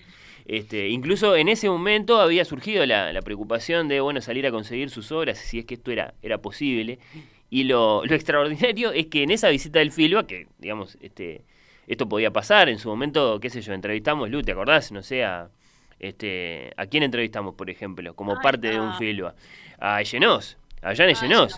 sí, sí, sí. sí, eh, mm, y, estaba agendada la, la, entrevista con Limonov, debo ir con los ojos. Lo que pasa es que después... No puedo creerlo, sí, me estoy ahora. Este, lo que pasa es que rápidamente, eh, a, los, a, los, pocos días de que esto surgió, bueno, venía Limonov, qué sé yo, iba a, atender a la prensa. Bueno, a nosotros nos interesaba para conversar eh, con él sobre algunos asuntos. Rápidamente se canceló la visita de, de, ah, Limonov. No ni a... Sí, sí. Así que quedó en la nada. Y ahora, eh, del todo, porque se murió el año pasado, este, este, este histórico personaje. Sí, sí, sí la verdad que sí. Pero bueno. una cosa, hacerle una entrevista a Limonov después de esta biografía eh, es, condenarse a quedar mal. Y a veces uno tiene que saber cuándo no hacer una entrevista. Bueno, sí, era, evidentemente. Porque realmente eh, es como esta, esta, esta biografía, eh, de alguna forma, como es completo, eso es total, ¿no? Sí. Y, él, él ya era, antes de morir, entonces, a causa de esta biografía, más un personaje que una persona, en, muchos sentidos. Sí, sí, eso, es muy claro, Bueno, Lu, ¿tenés, eh, eh, hablando de, la palabra que usamos hace un rato, eh, bueno, muchos cómplices? Ah, qué bueno. Levanto la mano, levanto la mano por el libro, soy cómplice, estoy escuchando a Lucía, me interesa, quiero ese libro, me animo con Carrer, estoy y me gusta. Me hizo acordar, eh, bueno, está, después hay mensajes más largos, ¿no? Soy cómplice, estoy escuchando a Lucía. Me hizo acordar esta historia, la del adversario, a la del impostor de Javier Cercas. No es eh, igualmente sangriento, pero es una historia de doble vida igualmente atrapante. No, la leí, sé, de cuál se trata, pero bueno, sí, eh, claro, esa gente siempre es muy interesante, ¿no? Me, parece que eso, eso de interesarse a otras vidas que no son la de uno, a pesar de que Ferrer se ponga siempre un poquito ahí en primer plano, también él, tiene que ver con eso, con que está lleno de gente que tiene vidas mucho más interesantes, ya sea porque están marcadas por la tragedia o, o bueno, simplemente marcadas por unas voluntades que las llevan a lugares que nosotros no lectores no, sí, sí, sí. nunca. Bueno, Elena te saluda. muy normal, entre comillas. Entonces ese también es el, es el juego. Soy cómplice soy cómplice, quiero el libro, dice Gabriela, lo dice Elena, lo dice María Laura, que dice, me encantaron Limonov y de vidas ajenas, pero no tanto El Reino, ese no lo leí, bueno, ese no lo mencioné. Bueno, no lo comenté al Reino, entre otras cosas, porque yo tampoco lo leí, bueno. pero tienen buenas, muy buenas críticas, habría que ver un poco qué es lo que pasa. El, e, es, cierto que la temática del Reino se, se, aleja mucho de estas que hemos estado hablando. Sí, tenía una eh, unidad la selección que hiciste, está bien, sí, sí, sí. Eh, el reino es una, eh, por lo que sé, es un, leyendo reseñas, eh, es, una historia del, nacimiento del cristianismo, que, algunos han dicho que está muy bien, yo no lo dudo, porque me parece es un muy buen narrador, este, no, es eso, no, no, viene dentro de este ciclo, entre otras cosas, pues yo tampoco puedo dar una, opinión muy informada sobre, sobre, esa, sobre esa obra. María Victoria, estoy escuchando a Lucía, sí. Yo tengo un pedacito acá para leer, así en, traducción eh, simultánea y medio brutal, eh, que me parece que lo pinta a, Carrer. Mientras, mientras yo, yo intento hacer eso, este, vos capaz que vas viendo, haciendo no sé qué tipo de procedimiento legal junto con escribano para, para ver quién se lleva el adversario. ¿Qué te parece? Dale, dale. Eh, saludo, bueno. Eh, Saludo a Adriana, saludo a René que dice, oyente de oír con los ojos, me encanta Lucía, su humildad al reconocer que hay temas acerca de los que no sabe. Excelente programa. Mirá lo que te elogian por acá. me encanta el libro, estoy tratando de cocinar y de no perderme nada de lo que dice Lucía, dice Alba. Eh, quiero el libro de carrera. Es una de las cosas más lindas que hay. Bueno, ¿qué más? Te quiero, te quiero tirar por lo menos algunos de los muchísimos mensajes que han llegado saludando tu columna y pidiendo el libro, naturalmente. Buenos días, escuchando a Lucía, dice Germán. Bueno, varios que simplemente mandan el emoji de levantar la mano. Estoy escuchando a Lucía, quiero el adversario. dice Mario, le mandamos un saludo, por supuesto, genial Lucía, como siempre. ¿Y qué agrega? ¿Qué agrega? ¿Qué agrega? Bueno, varias consideraciones acerca de literatura y crimen. Bueno, interesante, ya las vamos a recuperar. Soy cómplice, quiero el libro de, de Carrer. Leí El Reino, me pareció excelente, dice ah, Matías. bueno, ahí hay alguien que quiere. Sí, los felicito a los dos. Bueno, te escuchamos, Lu, te escuchamos. Bueno, es, es, un, les prometo que es cortito, pero me parece que lo, pinta de cuerpo entero, sobre todo por, por ese jueguito que nos, que nos hace y que le descubrimos y que igual nos sigue gustando. Dice, esto es de yoga. No tengo acceso directo a la experiencia. Siempre necesito ponerle palabras arriba. No digo que esté mal. Es mi razón de ser en la tierra y es una gran suerte. No me voy a quejar de tener, que, de tener eso que llaman una vocación. Pero ¿cómo estaría bien igual? ¿Cómo sería descansado? ¿Qué increíble progreso sería de hacer menos frases y ver más? Ver las cosas como son, en lugar de tirarles encima esta visión, esta especie, tirar encima de esta visión esta especie de comentario ininterrumpido, subjetivo, charlatán, partidario, condicionado, que producimos sin cesar y sin darnos cuenta. Me molesta, me molesta este ruidito interior, me molesta y me disgusta. Y me encantaría pensar en otra cosa, de que no es esto en lo que estoy pensando, porque y, de que tantas veces he estado haciendo el catálogo, que es vano, repetitivo y patéticamente autocentrado. Me encantaría tener pensamientos más dignos, pensamientos de los que yo podría estar orgulloso, pensamientos altruistas, por ejemplo. Amaría ser un hombre bueno, amaría eh, estar, este, verme, digamos, estar hacia mis semejantes, amaría ser un hombre confiable. Soy un hombre narcisista, inestable, lleno de la obsesión por ser un gran escritor.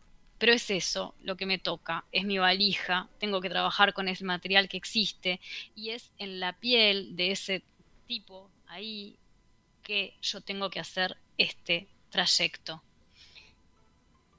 Ahí está. Uy, Lucía, traduciendo a carrera en tiempo real, evidentemente. Y, y no, pero te lo agradecemos muchísimo en este credo, en esta...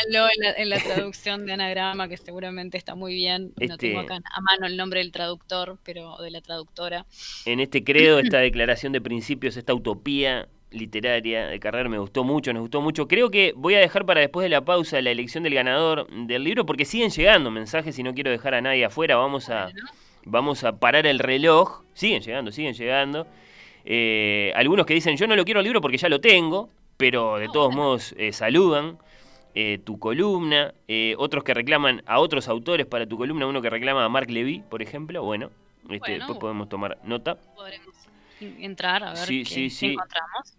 Eh, pero Estoy viendo acá, perdón, que el traductor de, yoga eh, en la edición de anagrama es Jaime Zulaika, así que los remito a Jaime Zulaika, que seguro que ha hecho un mucho mejor trabajo este, que este que yo hice así de, manera medio eh, improvisada. Bueno, bueno, Lucía, muchas gracias por este saludo para Emanuel Carrer, Premio Princesa de Asturias de las Letras 2021, repasando algunos de sus libros. Mm, me gustó mucho todo lo que contaste y me gustó mucho que estemos en contacto eh, con la audiencia. Te mando un abrazo, nos reencontramos en cualquier momento. Bueno, sí, cómo no. Saludos para todos y bueno, que sigan, que sigan disfrutando de este fin de semana.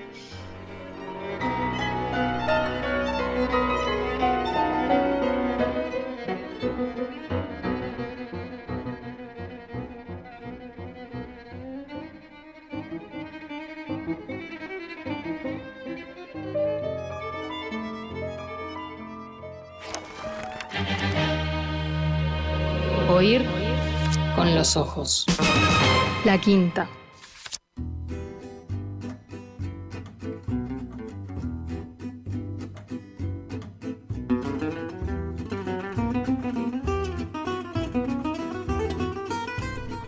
Retomo por un instante el tema de la primera hora del eh, programa para elegir algunos de los mensajes que habían llegado para conversar con nosotros sobre Artigas. La figura de Artigas me merece respeto y admiración por el solo hecho de cómo se jugó por sus ideales. Dice Nico, está bien, es lo que hubiera dicho el doctor Johnson, pienso yo, ¿no? El doctor Johnson cada vez que venía algún nombre de letras a... Bueno, anteponerle la grandeza del artista o del intelectual por encima de la de un marinero o la de un soldado, bueno, respondía siempre el doctor Johnson. Cuidado, amigo. Un marinero o un soldado, la grandeza del peligro, del coraje, de jugarse el pellejo, como canta don Alfredo. Así que lo entendemos perfectamente, sí señor. Después, bueno, lo que decíamos hace un instante nada más, ¿no? Los cómplices de Lucía.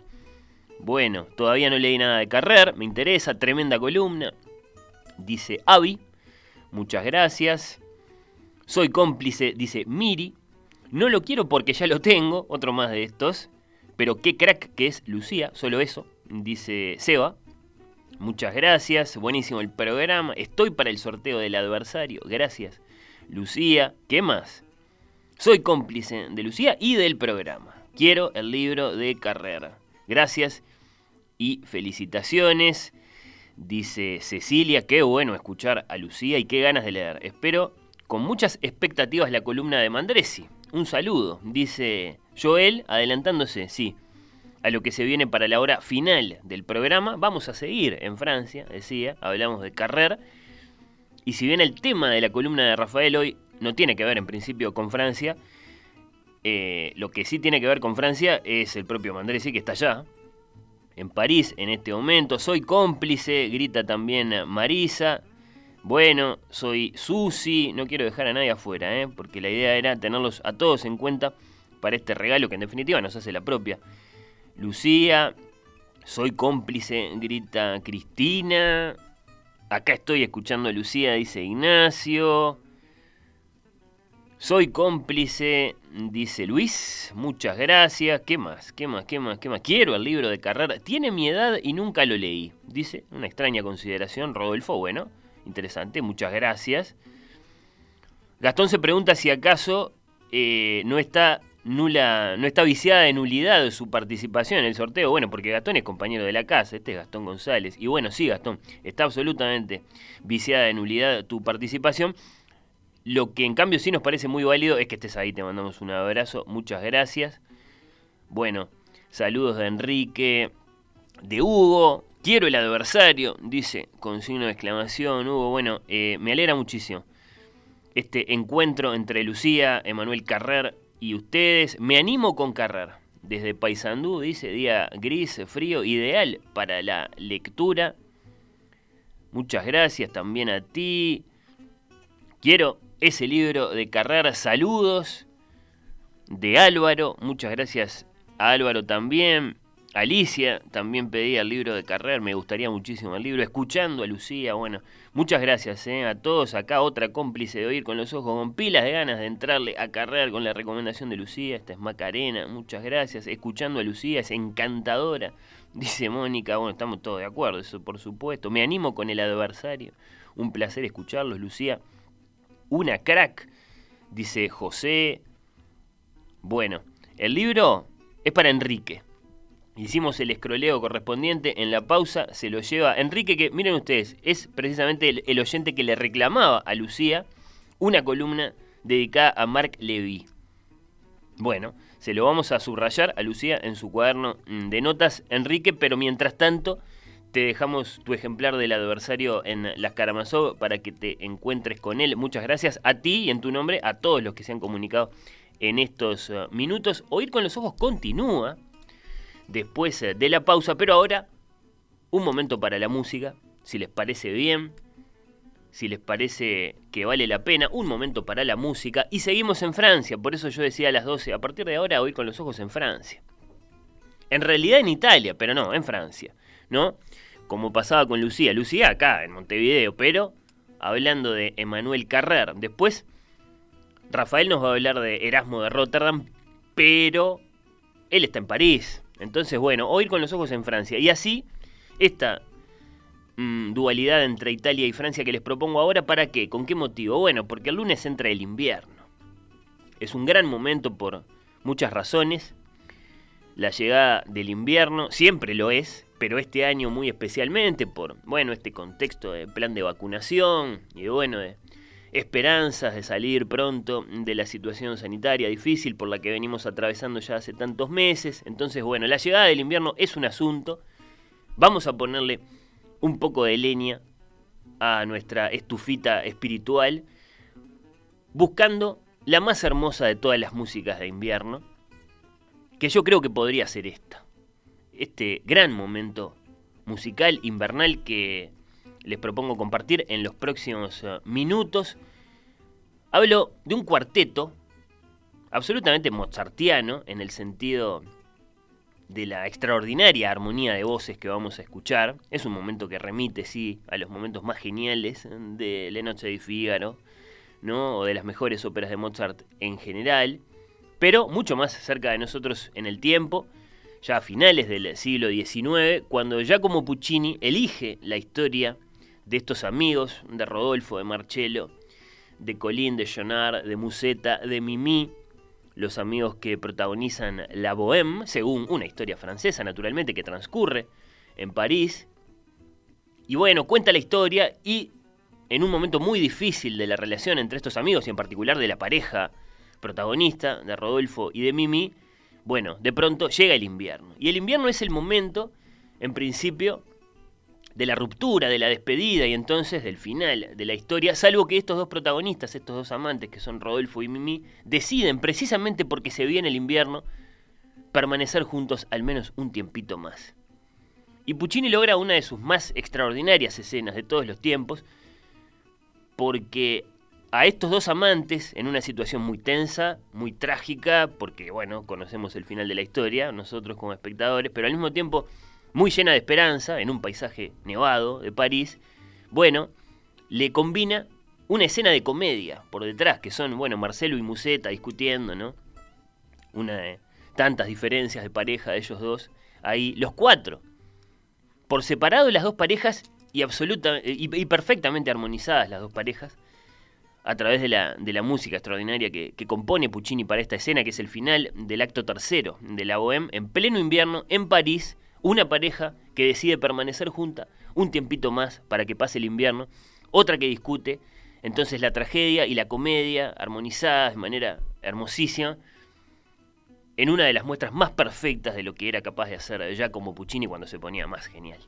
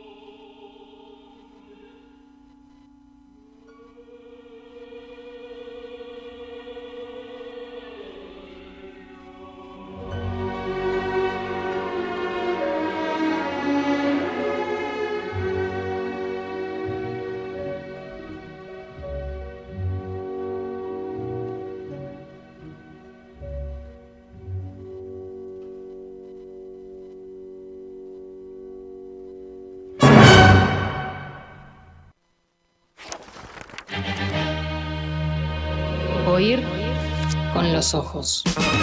La quinta.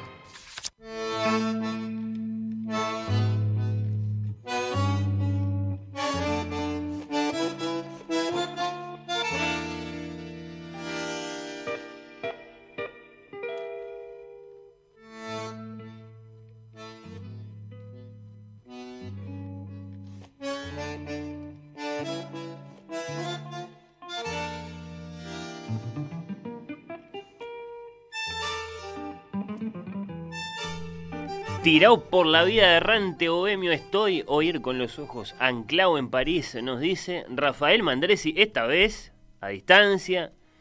Y lo saludo con gran alegría, querido Rafael, gracias por estar ahí. Hola Fernando, gracias a vos por recibirme de nuevo. Bueno, es un placer tener hoy aquí en Oír con los Ojos una nueva entrega de El Último Anaquel, esta vez eh, a distancia. Y para, hablar, y para hablar de buenos modales, Rafael, ¿de eso se trata? Sí, sí, exactamente. Vamos a hablar un poquito de, los buenos modales y de, y de cómo tienen una importancia que a veces este, no les atribuimos. Ajá, ajá. ¿Cómo empieza este viaje? Bueno, eh, como, como la primera vez, eh, como la primera columna, este, como el primer, primer último en aquel, este, vamos a ir a, a un momento importante, uno de los más importantes en esta historia, que es en el siglo XVI, en la primera mitad del siglo XVI, y a un personaje también muy importante como el amigo Erasmo de Rotterdam. Sí. El autor, para, digamos, eh, situarlo ahí donde lo situamos más rápidamente, creo, todos nosotros lectores comunes, del elogio de la locura. Sí, sí, sí, pues, este, bueno, eh, eh, presentémoslo al amigo Erasmo este, un poquito, porque si bien efectivamente, este, por lo pronto, el elogio de la locura es una, obra muy conocida, es un es autor de una, gran cantidad de, otras cosas, incluido un libro que es el, digamos, el que va a estar en el centro de la conversación de hoy. Pero, pero hay algo eh, bastante, bastante singular en, eh, los orígenes de Erasmo. Eh, por lo siguiente, Erasmo habría nacido en Rotterdam o tal vez en Guda, G-O-U-D-A, es otra ciudad holandesa, este, seguramente a, muchos les pueda sonar por un tipo de queso. Eh, y habría nacido en 1466 o 67 o 69. Y las incertidumbres estas están muy relacionadas con el hecho de que Erasmo este, era hijo eh, ilegítimo o bastardo de eh, un cura de la ciudad de Guda, un tal eh, Gerard, eh, con su sirvienta Margareta Rutgers. Es decir, eh, Erasmo es un poco el Gardel del Renacimiento, por lo menos en este rubro, porque este, todos estos rasgos tienen bastante que ver con, con las, los enigmas y las incógnitas referidas a, Carlitos Gardel. lo cierto es que... ¿Vos estás diciendo que, que Guda es la Tacuarembó de Holanda? sí, algo así. Algo así.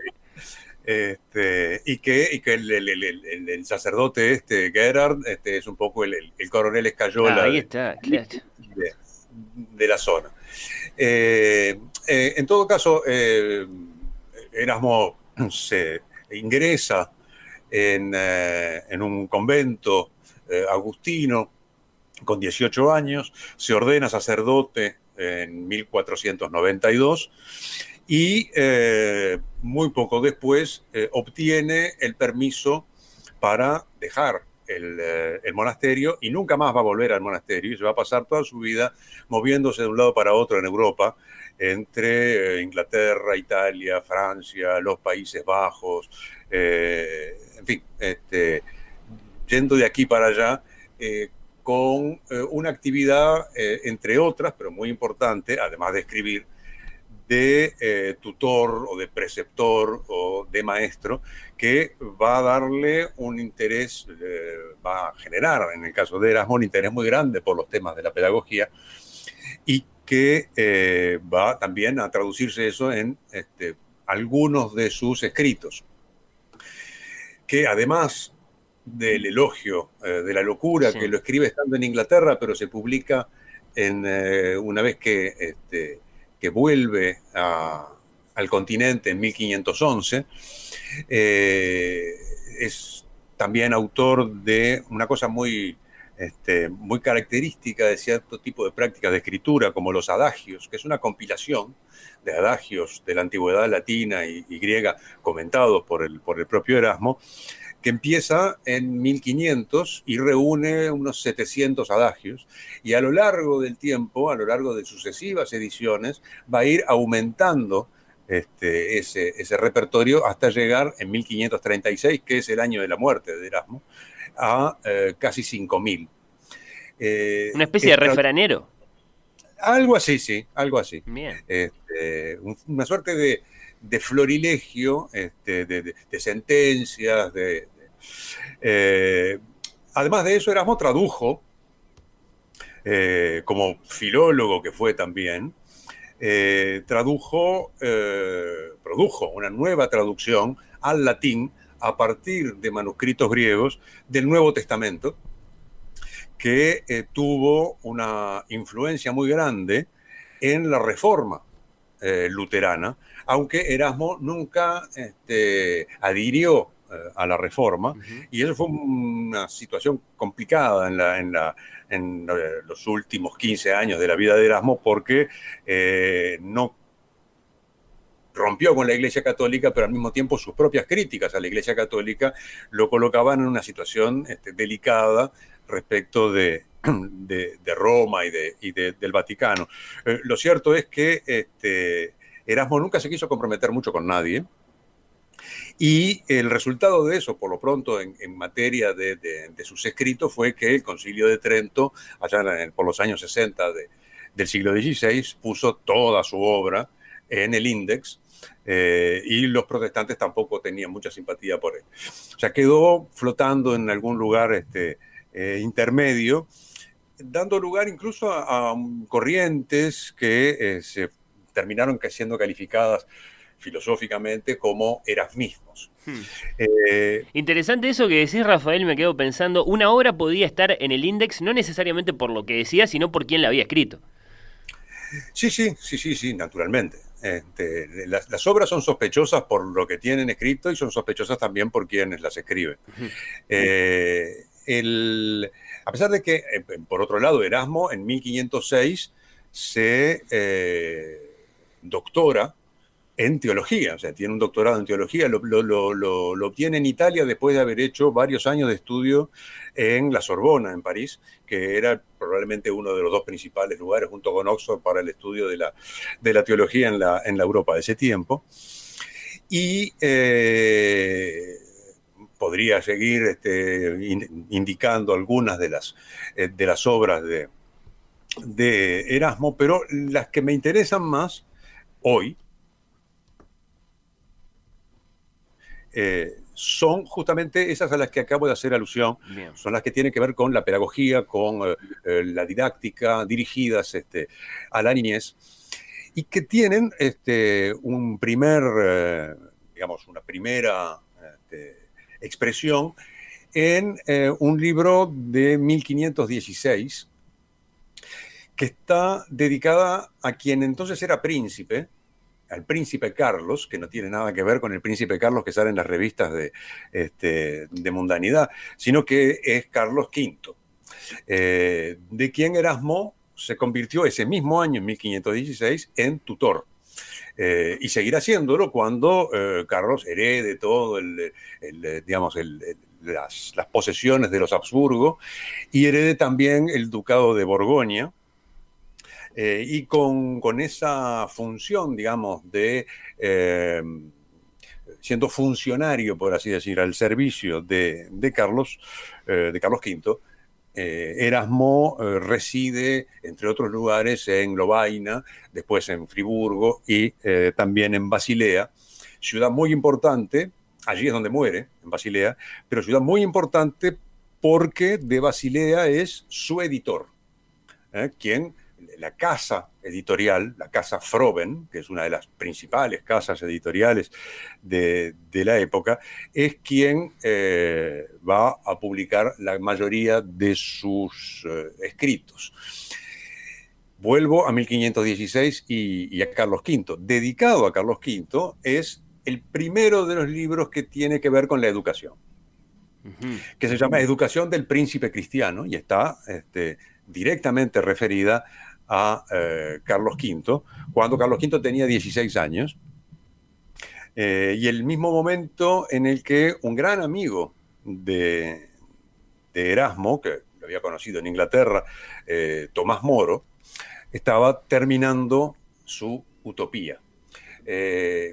cuando decía recién que Erasmo mucho no se la jugaba. Bueno, tampoco se la jugó tanto por su amigo Tomás Moro cuando terminó decapitado por oponerse al rey de Inglaterra, Enrique VIII, con el asuntejo este del divorcio y, todo lo demás. Es decir, este, Erasmo es el, gran humanista este, o uno de los grandes humanistas del Renacimiento europeo, es este, se lo, llama el preceptor de Europa, este, el gran este, predicador de la paz, pero en realidad este, a nosotros que nos gustan los chismes, eh, Erasmo además era pendenciero, un borrachín, este, un tipo muy pagado de sí, Eh, y por lo demás, alguien que, eh, como decía recién, no, no se caracterizaba por jugársela mucho por nadie ni por nada, salvo por sí mismo y por su propia obra.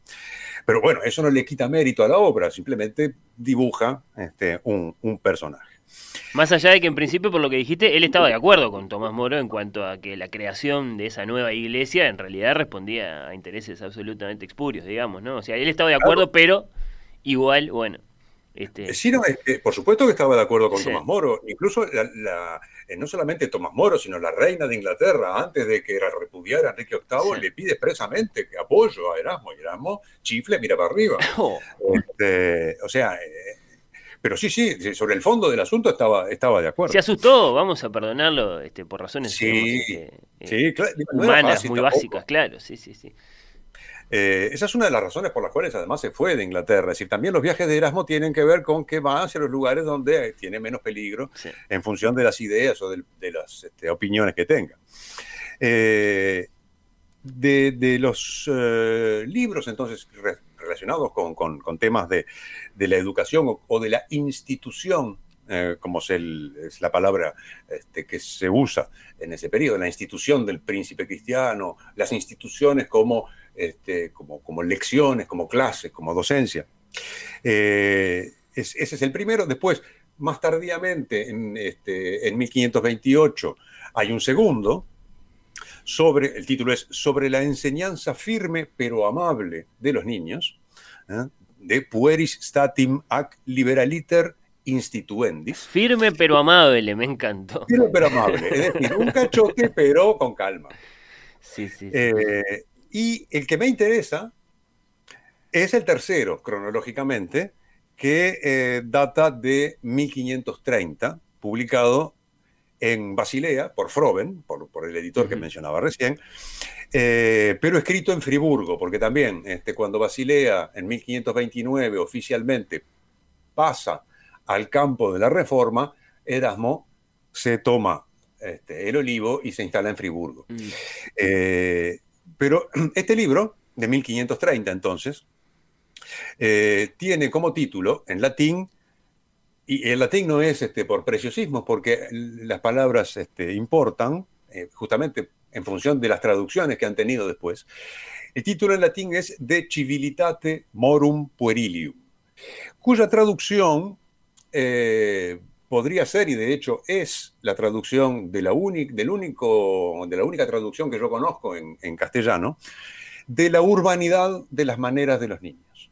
Se podría haber traducido de la civilidad de la manera de los niños, pero civilidad no prendió tanto en idioma castellano como en otros idiomas europeos, eh, en francés, en italiano, en inglés. Eh, civilité, civilità, eh, civilité, este, en español no, no camino tanto. De modo que no está mal, este, porque de última, la civilidad remite a la ciudad, a lo urbano, a la urbanidad en definitiva, y por lo tanto el, título lo, refleja con, con bastante adecuación. Eh, no así este, esta, esta edición. Esta edición es una edición que publicó el gobierno de España, extrañamente, el Ministerio de Cultura, en 1985, y es una traducción un poco ingrata, porque el traductor este, le, dio esa, cosa a veces un poco ibérica, ¿no? De pasarse de rosca con el estilo. Entonces, este, parece, parece polvoriento desde, hace 30 años, pero, pero parece que hubiera sido escrito en la época de Cervantes. Pero, en fin, me voy a ceñir para las citas de Erasmo a esa traducción con algún pequeño ajuste este, de mi cosecha para que no quede tan pesado, digamos, el, el texto. Eh, ¿Por qué este texto es importante? A ver. Por varias razones. La primera es por, por el éxito. Eh, probablemente sea, de toda la obra de Erasmo, el libro que, desde el punto de vista editorial, tuvo más éxito. Estamos hablando de 30 reediciones en vida de Erasmo. Y las contabilidades en estas son siempre complicadas, pero hay aproximadamente 130 ediciones hasta el siglo XVIII, es decir, sin contar ediciones que ya son más modernas o más contemporáneas, incluso ediciones críticas, pero las ediciones publicadas como, este, digamos, con, un texto vivo, con un texto que, interesa este, en sí mismo y no por un valor histórico que tenga, andan en las 130. Impresionante. Sí, sí, sí, es, realmente muy impresionante. Eh, esto sin contar las traducciones. Claro. Y sin contar las adaptaciones, porque allí sí, eso ya es una, este, una, cantidad mucho más difícil de estimar y mucho mayor. ¿Y a quién le gustó Rafael? Bueno, le habrá gustado a Carlos V primero y de ahí. Eh, bueno, le gustó muchísima gente, tanto que eh, se lo introdujo como manual en las escuelas eh, para los jóvenes muchachos, para, para, los niños, y en este caso niños en el sentido masculino del término, ¿verdad? Estamos hablando de la educación de varones. Eh, y además de, la influencia en, su momento que tuvo, tiene una influencia mucho más larga, porque en realidad, si bien no es el primer texto en el que se hace referencia a las buenas maneras o a los buenos modales, es sí el, digamos, el, más acabado, el más completo, el que toma eso como un tema propio, específico, y lo eh, desarrolla metódicamente, eh, creando prácticamente un nuevo género, porque los manuales de estilo, eh, de comportamiento, los manuales de buenas maneras, son este, un, un género que sigue existiendo hasta la fecha y puede atribuírsele a Erasmo de Rotterdam haber sido el creador de ese tipo de libros. Si bien no es el primero en abordar temas de ese tipo, en, pero este, en, otros, eh, en otros registros, eh, dentro de obras más generales. Este, acá estamos entre un libro corto, un libro de unas 80 páginas, eh, pero estamos ante eh, un proyecto específicamente dedicado a eso, que responde, por supuesto, al afán pedagógico de eh, Erasmo. Eh, sobre la, genealogía posterior, podemos decir este, algunas palabras después, pero, pero tal vez lo, más este, conveniente sea entrar directamente en, en este manual de eh, buenos modales. Hay que decir en todo caso, Rafael, sí, que claro, otro, otro detalle que es muy, muy importante tener en cuenta es eh, lo que podía llegar a considerarse el concepto de niñez en esa época y, entonces lo que representaba un libro eh, con ese tema, digamos, digamos este, destinado a ese uso. Sí, este, no, no, en el, en el, libro en sí mismo, lo que es niñez se da por sentado, nos explica qué es niñez, pero eh, podemos pensar en algo así como eh, hasta los 12, 13 años, no mucho más eh, que eso. en, insisto con, con, con, una cosa que decía recién, que está, está dicha en el, propio texto, en, la introducción de, Erasmo, eh, en eh, el interés de focalizar en los buenos modales. Porque lo que dice Erasmo es eh, el arte de la educación de los jóvenes contiene muchas disciplinas. Y la urbanidad de las costumbres, la civilitas morum, porque mores, morum, morus, este, son, este, eh, podemos traducirlo con costumbres o con comportamientos, de ahí moral, entre sí, claro, Sí. Eh, es solo una. ¿eh? La, urbanidad es solo una de esas muchas disciplinas que conlleva el arte de la educación y empieza por el decoro exterior del cuerpo.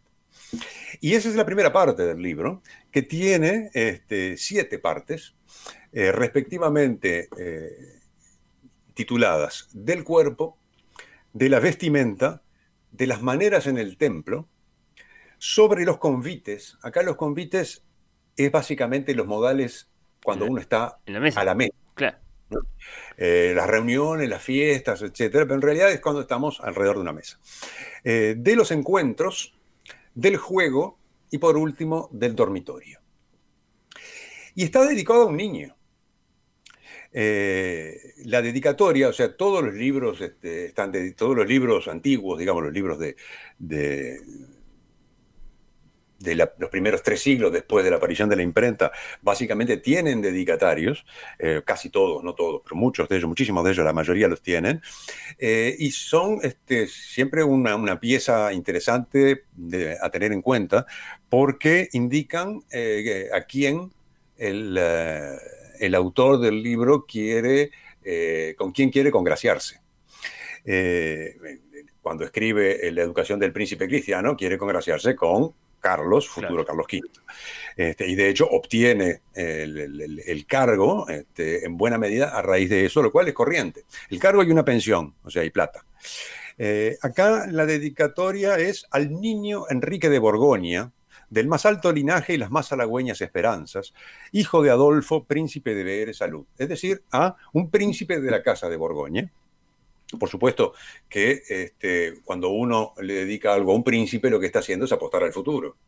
Este, pero también el príncipe es hijo de alguien y acá en este caso este, también por elevación estamos dedicándoselo indirectamente a eh, Adolfo, al, príncipe verdadero, digamos, en funciones.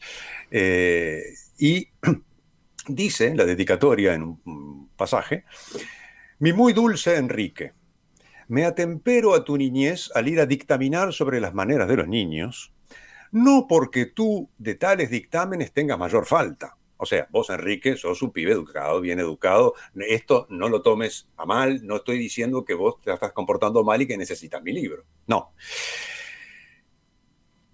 Retomo. No porque tú de tales dictámenes tengas mayor falta, criado, lo primero, desde la cuna entre cortesanos, y habiendo luego encontrado a Juan Crucio, tan distinguido artífice en la formación de la inexperta edad, o porque todos los preceptos que demos a ti te atañan, nacido como eres de príncipes y para el principado, sino a fin de que con más agrado aprendan estas cosas los niños todos, por el hecho de que estén dedicadas a un niño de más larga fortuna y de las más altas esperanzas.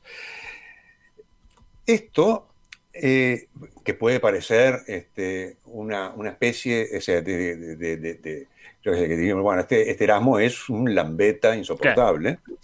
Eso es el estilo eh, en el cual este, se dirigen a los poderosos quienes no lo son.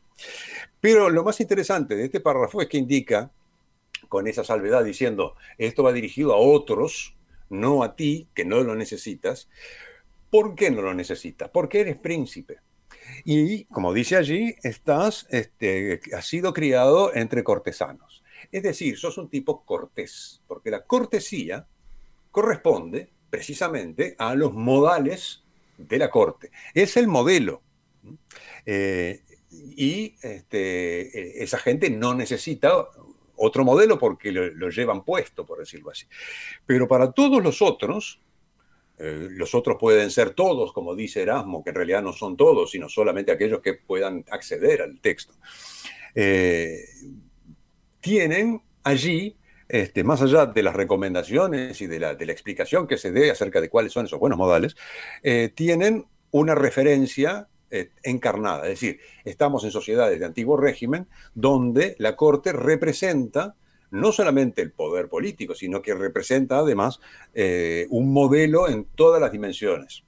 Esto, eh, cuando digo de antiguo régimen, no quiere decir que este, no puedan identificarse cosas análogas en el tiempo presente, por supuesto que sí. Y me gustaría hacer algún comentario al respecto sobre el final. Pero eh, vayamos a, a, los preceptos, a las recomendaciones. No, eh, no, se trata, por supuesto, de recorrerlas todas porque no es imposible, no, nos da el tiempo. Highlights, usemos ese concepto. Pero ya está, un, un florilegio, un puñadito de cosas, porque eh, ¿qué, es lo, lo, que, lo que puede interesar más en, en, esta, en este recorrido de algunos casos? En primer lugar, que es tan interesante lo que dice Erasmo sobre lo que hay que hacer como sobre lo que no hay que hacer. Eh, ¿Por qué?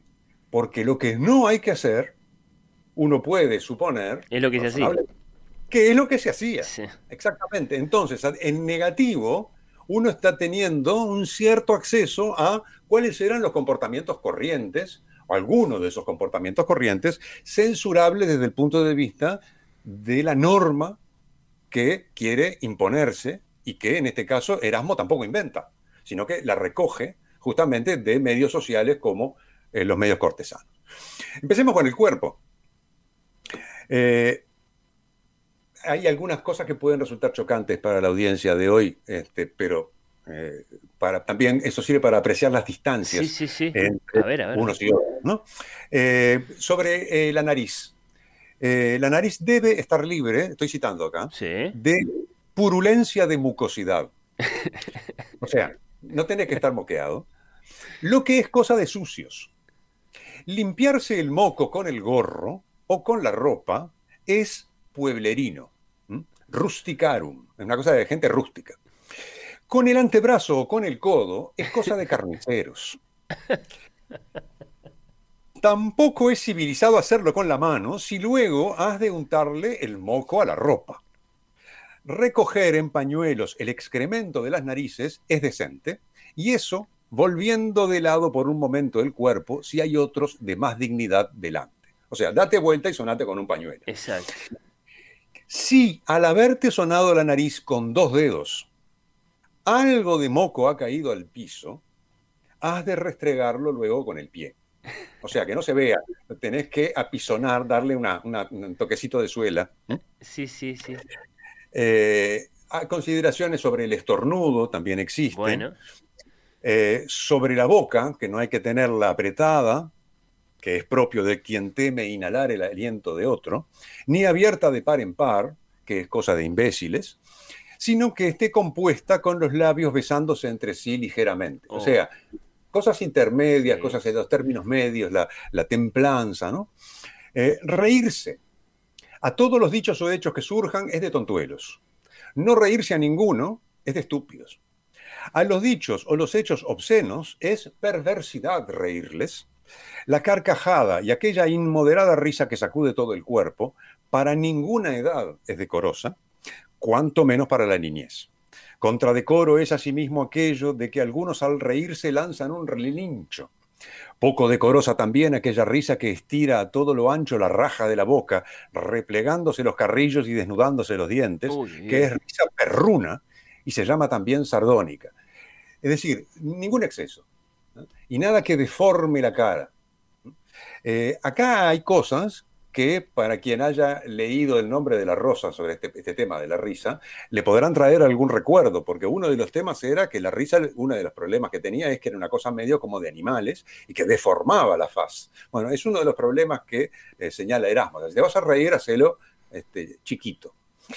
Eh, bueno, escupe volviéndote de lado. No vayas a escupir sobre alguno o a salpicarlo. Bueno, es un avance. Es un avance, sí. Este, esto parece, esto parece las advertencias que aparecían en otros tiempos en, los ómnibus del transporte colectivo de pasajeros de Montevideo sobre salivar en el piso este, y no hablar al conductor. Bueno, acá para escupir hay que darse vuelta porque, ojo, este, que podés escupirle a alguien. Pero agrega, si algo un tanto gargajiento se hubiese arrojado a tierra, refriéguese, como ya he dicho, con el pie, no vaya a darle a alguno náuseas. Si eso no es dado, recoge el esputo con un pañuelo. Y así seguimos, por ejemplo, con el vómito. Eh, para vomitar, retírate a otro sitio. Pues vomitar no es deshonroso, pero por glotonería, provocar el vómito es monstruoso. ¿Qué quiere decir acá? Quiere decir que por ganas de seguir comiendo y ya no poder más, no hay que forzar el vómito para volver a empezar a comer. Eh, ahí hay, este, digamos, de manera encriptada para el lector de hoy, una práctica relativamente corriente en grandes este, banquetes y con gente, sí, por supuesto, muy angurrienta. ¿no? Sí, sí, es muy notable que en la misma lista en la que están eh, los mocos y los escupitajos esté el vómito, ¿no? Sí, sí, es, una marca. Sí, pero el vómito, eh, pero el vómito este, si, si no es por glotonería, no pasa nada. Ahora, eso sí, retírate a vomitar. Claro, no, sí, sí. Eh, no, vomites ahí delante de todo el mundo. vomitar educadamente, que se puede, evidentemente se puede. Eh, ahí está, este, con estilo, vamos a decir. Este, y tiene toda una serie de otras consideraciones que, insisto, no voy a pasarlas todas en revista, sobre la postura corporal, sobre la posición de los hombros, sobre cómo cruzar las piernas, y sobre cómo estar parado, que la rodilla doblada así, guasá, eh, en fin, toda una serie de, de consideraciones. No mostrar no mostrar los miembros, cito, a los que natura impuso vergüenza. Eh, descubrirlos fuera de necesidad debe ser muy ajeno a una índole de hombre bien nacido. Mm. ¿eh? Si no andes mostrando las partes. Ahora bien, ahora bien, porque aquellas cosas cuya vista es pudoroso hurtarles a los ojos, mucho menos conviene ofrecerlas al contacto ajeno. O sea, no las muestres y no andes restregándoselas a la gente.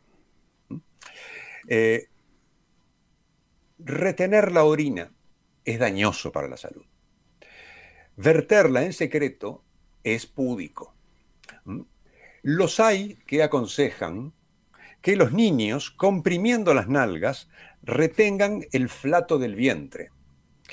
Pero por cierto que no es civilizado, por afanarte en parecer urbano, acarrearte enfermedad. Si es dado retirarse, si se puede uno retirar, hágalo así a solas.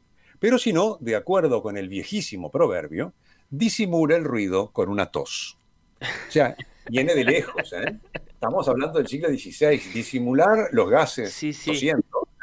Este, eh, o sea, de todas maneras, lo que Erasmo insiste muchas veces es, este, no hay que disimular ruidos de ninguna especie si eso puede llegar a tener algún tipo de riesgo para la salud. Vayamos a, uno, a un segundo bloque este, no voy a recorrer los siete, sino me, quedo en dos que son muy, muy elocuentes, que es el de la mesa. Uh, claro, este, interesante. Sobre los, convites. Eh, sentado a la mesa, ten una y otra mano sobre la mesa, no juntas ni encima de tu plato. Pues poco decorosamente, algunos ya a la una o ya a las dos las tienen sobre el regazo. Esto sigue siendo vigente, las manos mm. arriba de la mesa. Eh, apoyarse con los codos tampoco, salvo eh, que eh, estés cansado, ya sea por vejez o por enfermedad. O sea, los viejos y los enfermos pueden poner los codos arriba de la mesa para apoyarse, sino las manos separadas. Ah, bueno, es más benévolo Erasmo que, que las señoras que solía llevar a Mirta Legrand para hablar de protocolo en su programa. Entonces, no admitían los codos jamás. No, claro, bueno, este, pasa que este, el, digamos, el, eh, eh, nunca jamás Mirta Legrand iba a admitir que alguien diera algún tipo de eh, consejo basado en la posibilidad de ser viejo. Eh, que eso le hubiera puesto en, en aprietos. Sí, sí, está muy bien.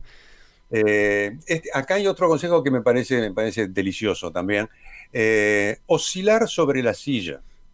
Y ahora sobre esta nalga, ahora a su turno posarse sobre la otra, da la apariencia de quien está a cada poco soltando ventosidad del vientre o que está haciendo esfuerzos por soltarla. Esté pues el cuerpo con parejo equilibrio erguido. independientemente de si lo, estás haciendo o no, eh, no, no, lo aparentes. Ahí, está. balanceándote porque la gente va a pensar que estás en, esos menesteres. Eh, la servilleta no siempre se da, pero cuando se da hay que colocarla sobre el antebrazo izquierdo o sobre el hombro izquierdo. Eh, pero servilleta no siempre hay, tampoco siempre hay cuchillo, eh, tenedor, perdón. Eh, lo que sí hay siempre es cuchillo que debe disponerse de esta manera. A la derecha hay que colocar la copa y el cuchillo debidamente limpio. Y a la izquierda el pan. después das indicaciones de cómo hay que este, cortar el pan, es decir, no hay que romperlo con las manos porque eso este, es muy complicado y no queda bien. Que los niños, sobre todo, que lo corten con, el cuchillito. Algo sobre si se puede uno eh, agachar un poquito para tomar la sopa o si sí o sí hay que llevar a la cuchara hasta la boca de uno bien erguido, algo, ¿eso dice también? Bueno, sí, pero no todo el mundo tiene su propia cuchara. Ah, Ese es un uh. tema. Entonces, ¿cuál es el consejo? Te pasan la cuchara. Si lo que te pasan con la cuchara este, lo, podés tomarla y depositarlo en, tu plato o arriba de tu rodaja de pan, porque a veces en lugar de plato es una rodaja de pan, donde se apoyan las carnes y lo demás para, para después este, trincharlas. Eh, bien, si lo que te pasa con la cuchara es líquido, entonces tómatelo y devolvé la cuchara, pero si tenés servilleta, limpiala antes. Ese es el consejo. Eh, y después la cucharada dará vueltas. Lo mismo pasa con las copas. Eh, a veces se toma todo el mundo o mucha gente de la misma copa o directamente todo el mundo del... Del, del jarrón o lo que sea. Sí. Jarrón, de la jarra este, con, con el vino. a los niños hay que darles el vino cortado con agua, eso sí. También es otra de las, de las, de las recomendaciones. Antes de beber, ten bien mascado el alimento y no arrimes los labios a la copa, sino bien enjugados antes con la servilleta o con un pañuelo, sobre todo si alguien te ofrece su copa o si se está de una copa común bebiendo. Lo que acabo de decir, las copas que circulan. ¿no? Sí, sí, contra el clásico buche con la boca llena, este, ya, ya, Erasmo en aquel momento. Ah, exactamente. Eh, habla de cederle los mejores pedazos al vecino, ah. de no abalanzarse cuando se le, a uno le acercan la fuente, ni de dar vuelta a la fuente para agarrar el mejor pedazo. Y no olvidemos que este, el, cuando se, acerca a la fuente con, un guiso, ponele, o con este, trozos de carne, que pueden ser carnes de todo tipo, de pato, de conejo, este, carnes vacunas, de cerdo, de, pollo. Bueno, eso se toma, puede tomarse con el cuchillo, pero se toma en general con la mano. Ahora, ¿cuál es este, la recomendación? Más bien, más que la recomendación, la prescripción de Erasmo. En primer lugar, nunca las dos manos juntas. No hay que meter las dos manos en la fuente. No hay que revolver adentro de la fuente cuando uno va a agarrar las cosas. Y tampoco meter todos los dedos. ¿Cuál es la manera de agarrar con tres dedos? Ah, con tres. Tres dedos, pulgar, índice y anular. Entonces, como, una pincita, así, uno agarra el pedazo de carne y así es como se lo lleva a la boca. O lo deposita en el plato o en, la, en, el, en el pan que tiene delante de uno para, con el cuchillo en ese caso, cortarlo y luego sí se lo lleva a la boca con este, la mano, pero con tres dedos. ¿Y no dice nada sobre si hay que decir algo en ese momento? Es decir, bueno, de, muchas gracias a, si lo va a tirar o algo así, no, no, no, no hay prescripción. Sí, hay prescripciones sobre, sobre lo, que, lo que dice este, Erasmo es que, eh, bueno, para los niños eh, hay que decir muy poca cosa. los niños en general no deberían hablar, eh, salvo que se los invite a hacerlo o por razones de necesidad manifiesta. Pero si no, los niños no hablan. Eh, ahora, de todos modos, recomiendan en términos generales de este, rechazar algo, por ejemplo, diciendo gracias. no, nunca con una frase que contenga una negación. siempre este, dando a entender que no se que no se apetece, pero este, siempre diciendo gracias. Las, este, las fórmulas este, verbales están más bien desarrolladas en otra sección, que es la sección de los encuentros, y cuando alguien se encuentra con alguien y cómo debe dirigirse a esa persona, este, qué es lo que no debe decir, qué es lo que sí corresponde que diga, etc. Pero, eh, si, si, me permitís, sí, claro. otras cositas eh, de, eh, de, la, de, la, mesa. Eh, por ejemplo, los huesos o cualquier cosa semejante que quede de resto, no los arrojes debajo de la mesa, emporcando el pavimento, ni los eches sobre el mantel de la mesa, ni los devuelvas a la fuente, sino apártalos a un rincón de tu plato o en el platillo que entre algunas gentes se pone al lado para recoger los restos. O sea, este, es como aquella recomendación este, que alguna vez escuché, este, aquel elogio más bien que alguna vez escuché de un, este, de un invitado en el Río de la Plata que era tan fino que escupía el carrozo de la aceituna sin tocar un mueble. Eh, bueno, acá estamos en algo parecido, no tires los huesos debajo de, poneros al, costado, etc. Bueno, pero de las cosas más vigentes que hemos escuchado hasta ahora, Rafael, el platito para los huesos sigue siendo clásico en cualquier asado. Pero es que justamente hay muchas de estas cosas que este, permanecen, este, no todas, por supuesto, y no todas se expresan de la misma manera, pero, pero hay muchas, y, sobre todo no se escriben, muchas de ellas son, este, eh, digamos, recomendaciones o consejos o dictámenes orales, pero no, pero no escritos. Y este, eh, voy con el último de la mesa. El propio plato o la bandeja a donde ha quedado pegada azúcar o algo dulce, Lamerlo con la lengua es de gatos, no de hombres. O sea, no lambas el plato, niño. Chancho. Ahí está, no seas sucio. Este, eh, Parece que la gente lo hacía, si, si Erasmo lo tuvo que escribir, es que había la costumbre Exactamente, de todo la lengua. Sí. y por supuesto que hay muchísimas otras cosas. Estos son apenas, un, como decías vos, un, este, un- una muestrita.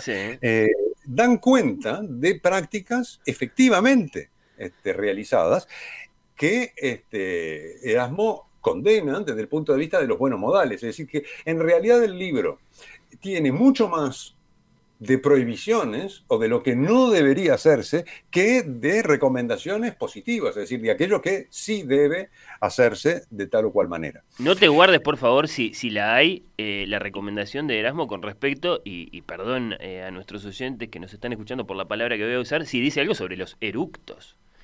Bueno, sí dice. Este, sí, sí dice. Eh, lo, lo- a ver si lo tengo por acá. Eh, dice algo sobre los eructos que ahora no, No, no te preocupes, Rafael. encuentro, pero, eh, pero básicamente este, lo que dice es eh, que eh, más vale este, que los niños no eructen demasiado, porque después se acostumbran y siguen haciéndolo de grandes. Es decir, que no hay una condena al eructo en público, pero este, con moderación, porque de otro modo, y eso es una idea que está, que está presente allí, es decir, ¿por qué es importante incluso la educación del cuerpo de los niños y la metáfora con este, las, las guías para las plantas está presente?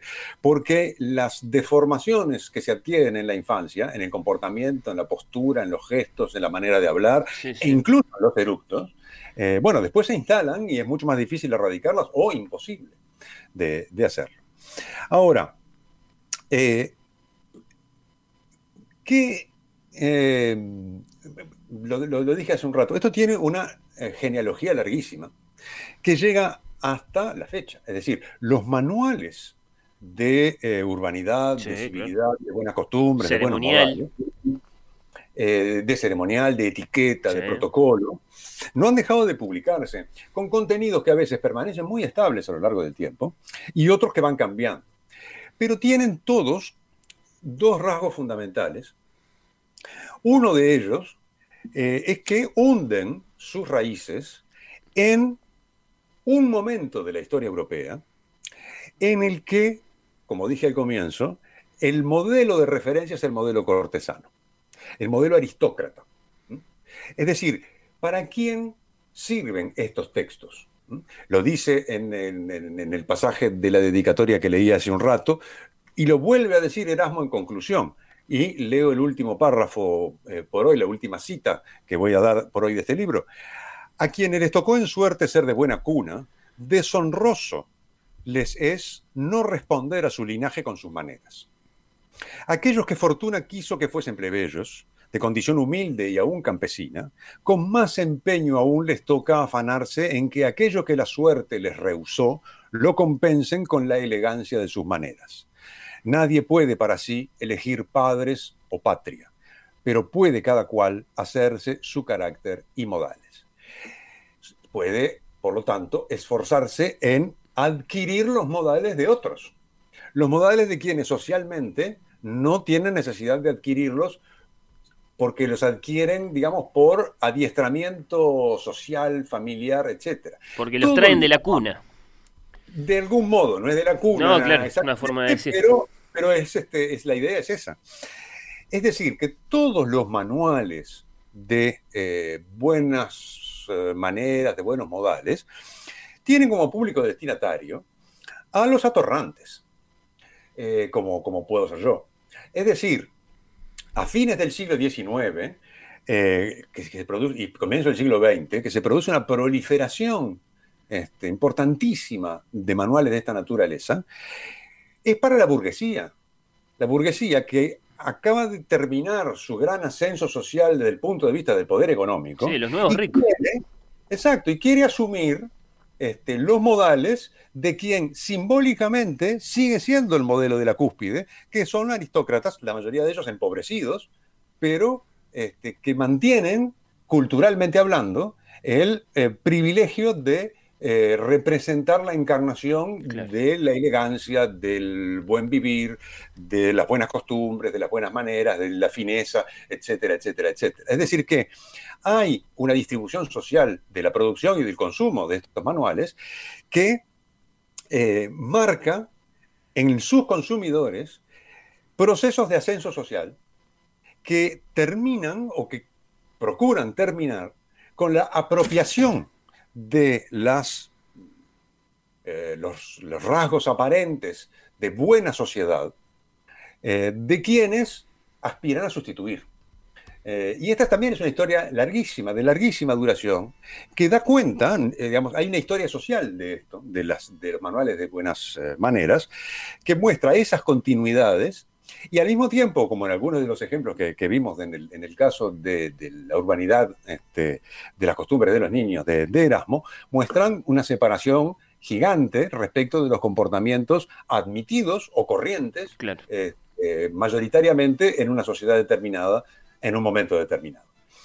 Y, para terminar. Sí, por favor. Como eh, Erasmo dedicó sus libros este, a, este, al príncipe Carlos, que iba a ser Carlos V, y al príncipe, al niño eh, Enrique de Borgoña, se, lo, se lo dedicó a eh, Niños Bien.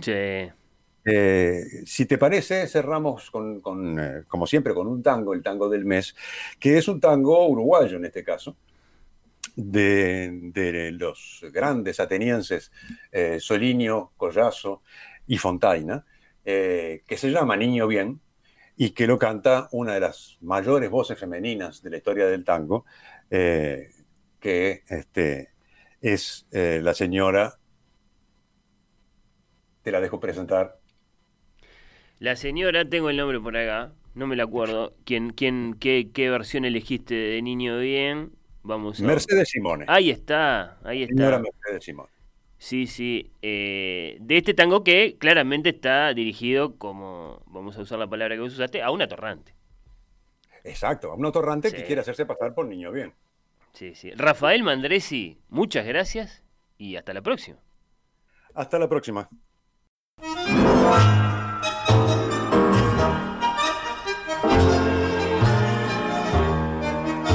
Niño bien, pretencioso y engrupido tenés berretín de figurar. Niño bien que llevas dos apellidos y que usas de escritorio el petigar. El andrú que la vas de distinguido y siempre hablas de la estancia de papá. Mientras tu viejo para ganarse el puchero, todas las tardes sale a vender faina. Vos te crees que porque hablas de fumas tabaco inglés, paseas por Sarandí. Oír con los ojos.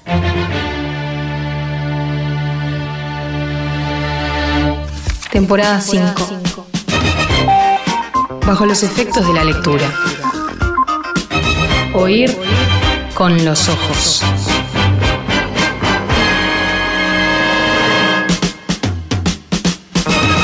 La Quinta.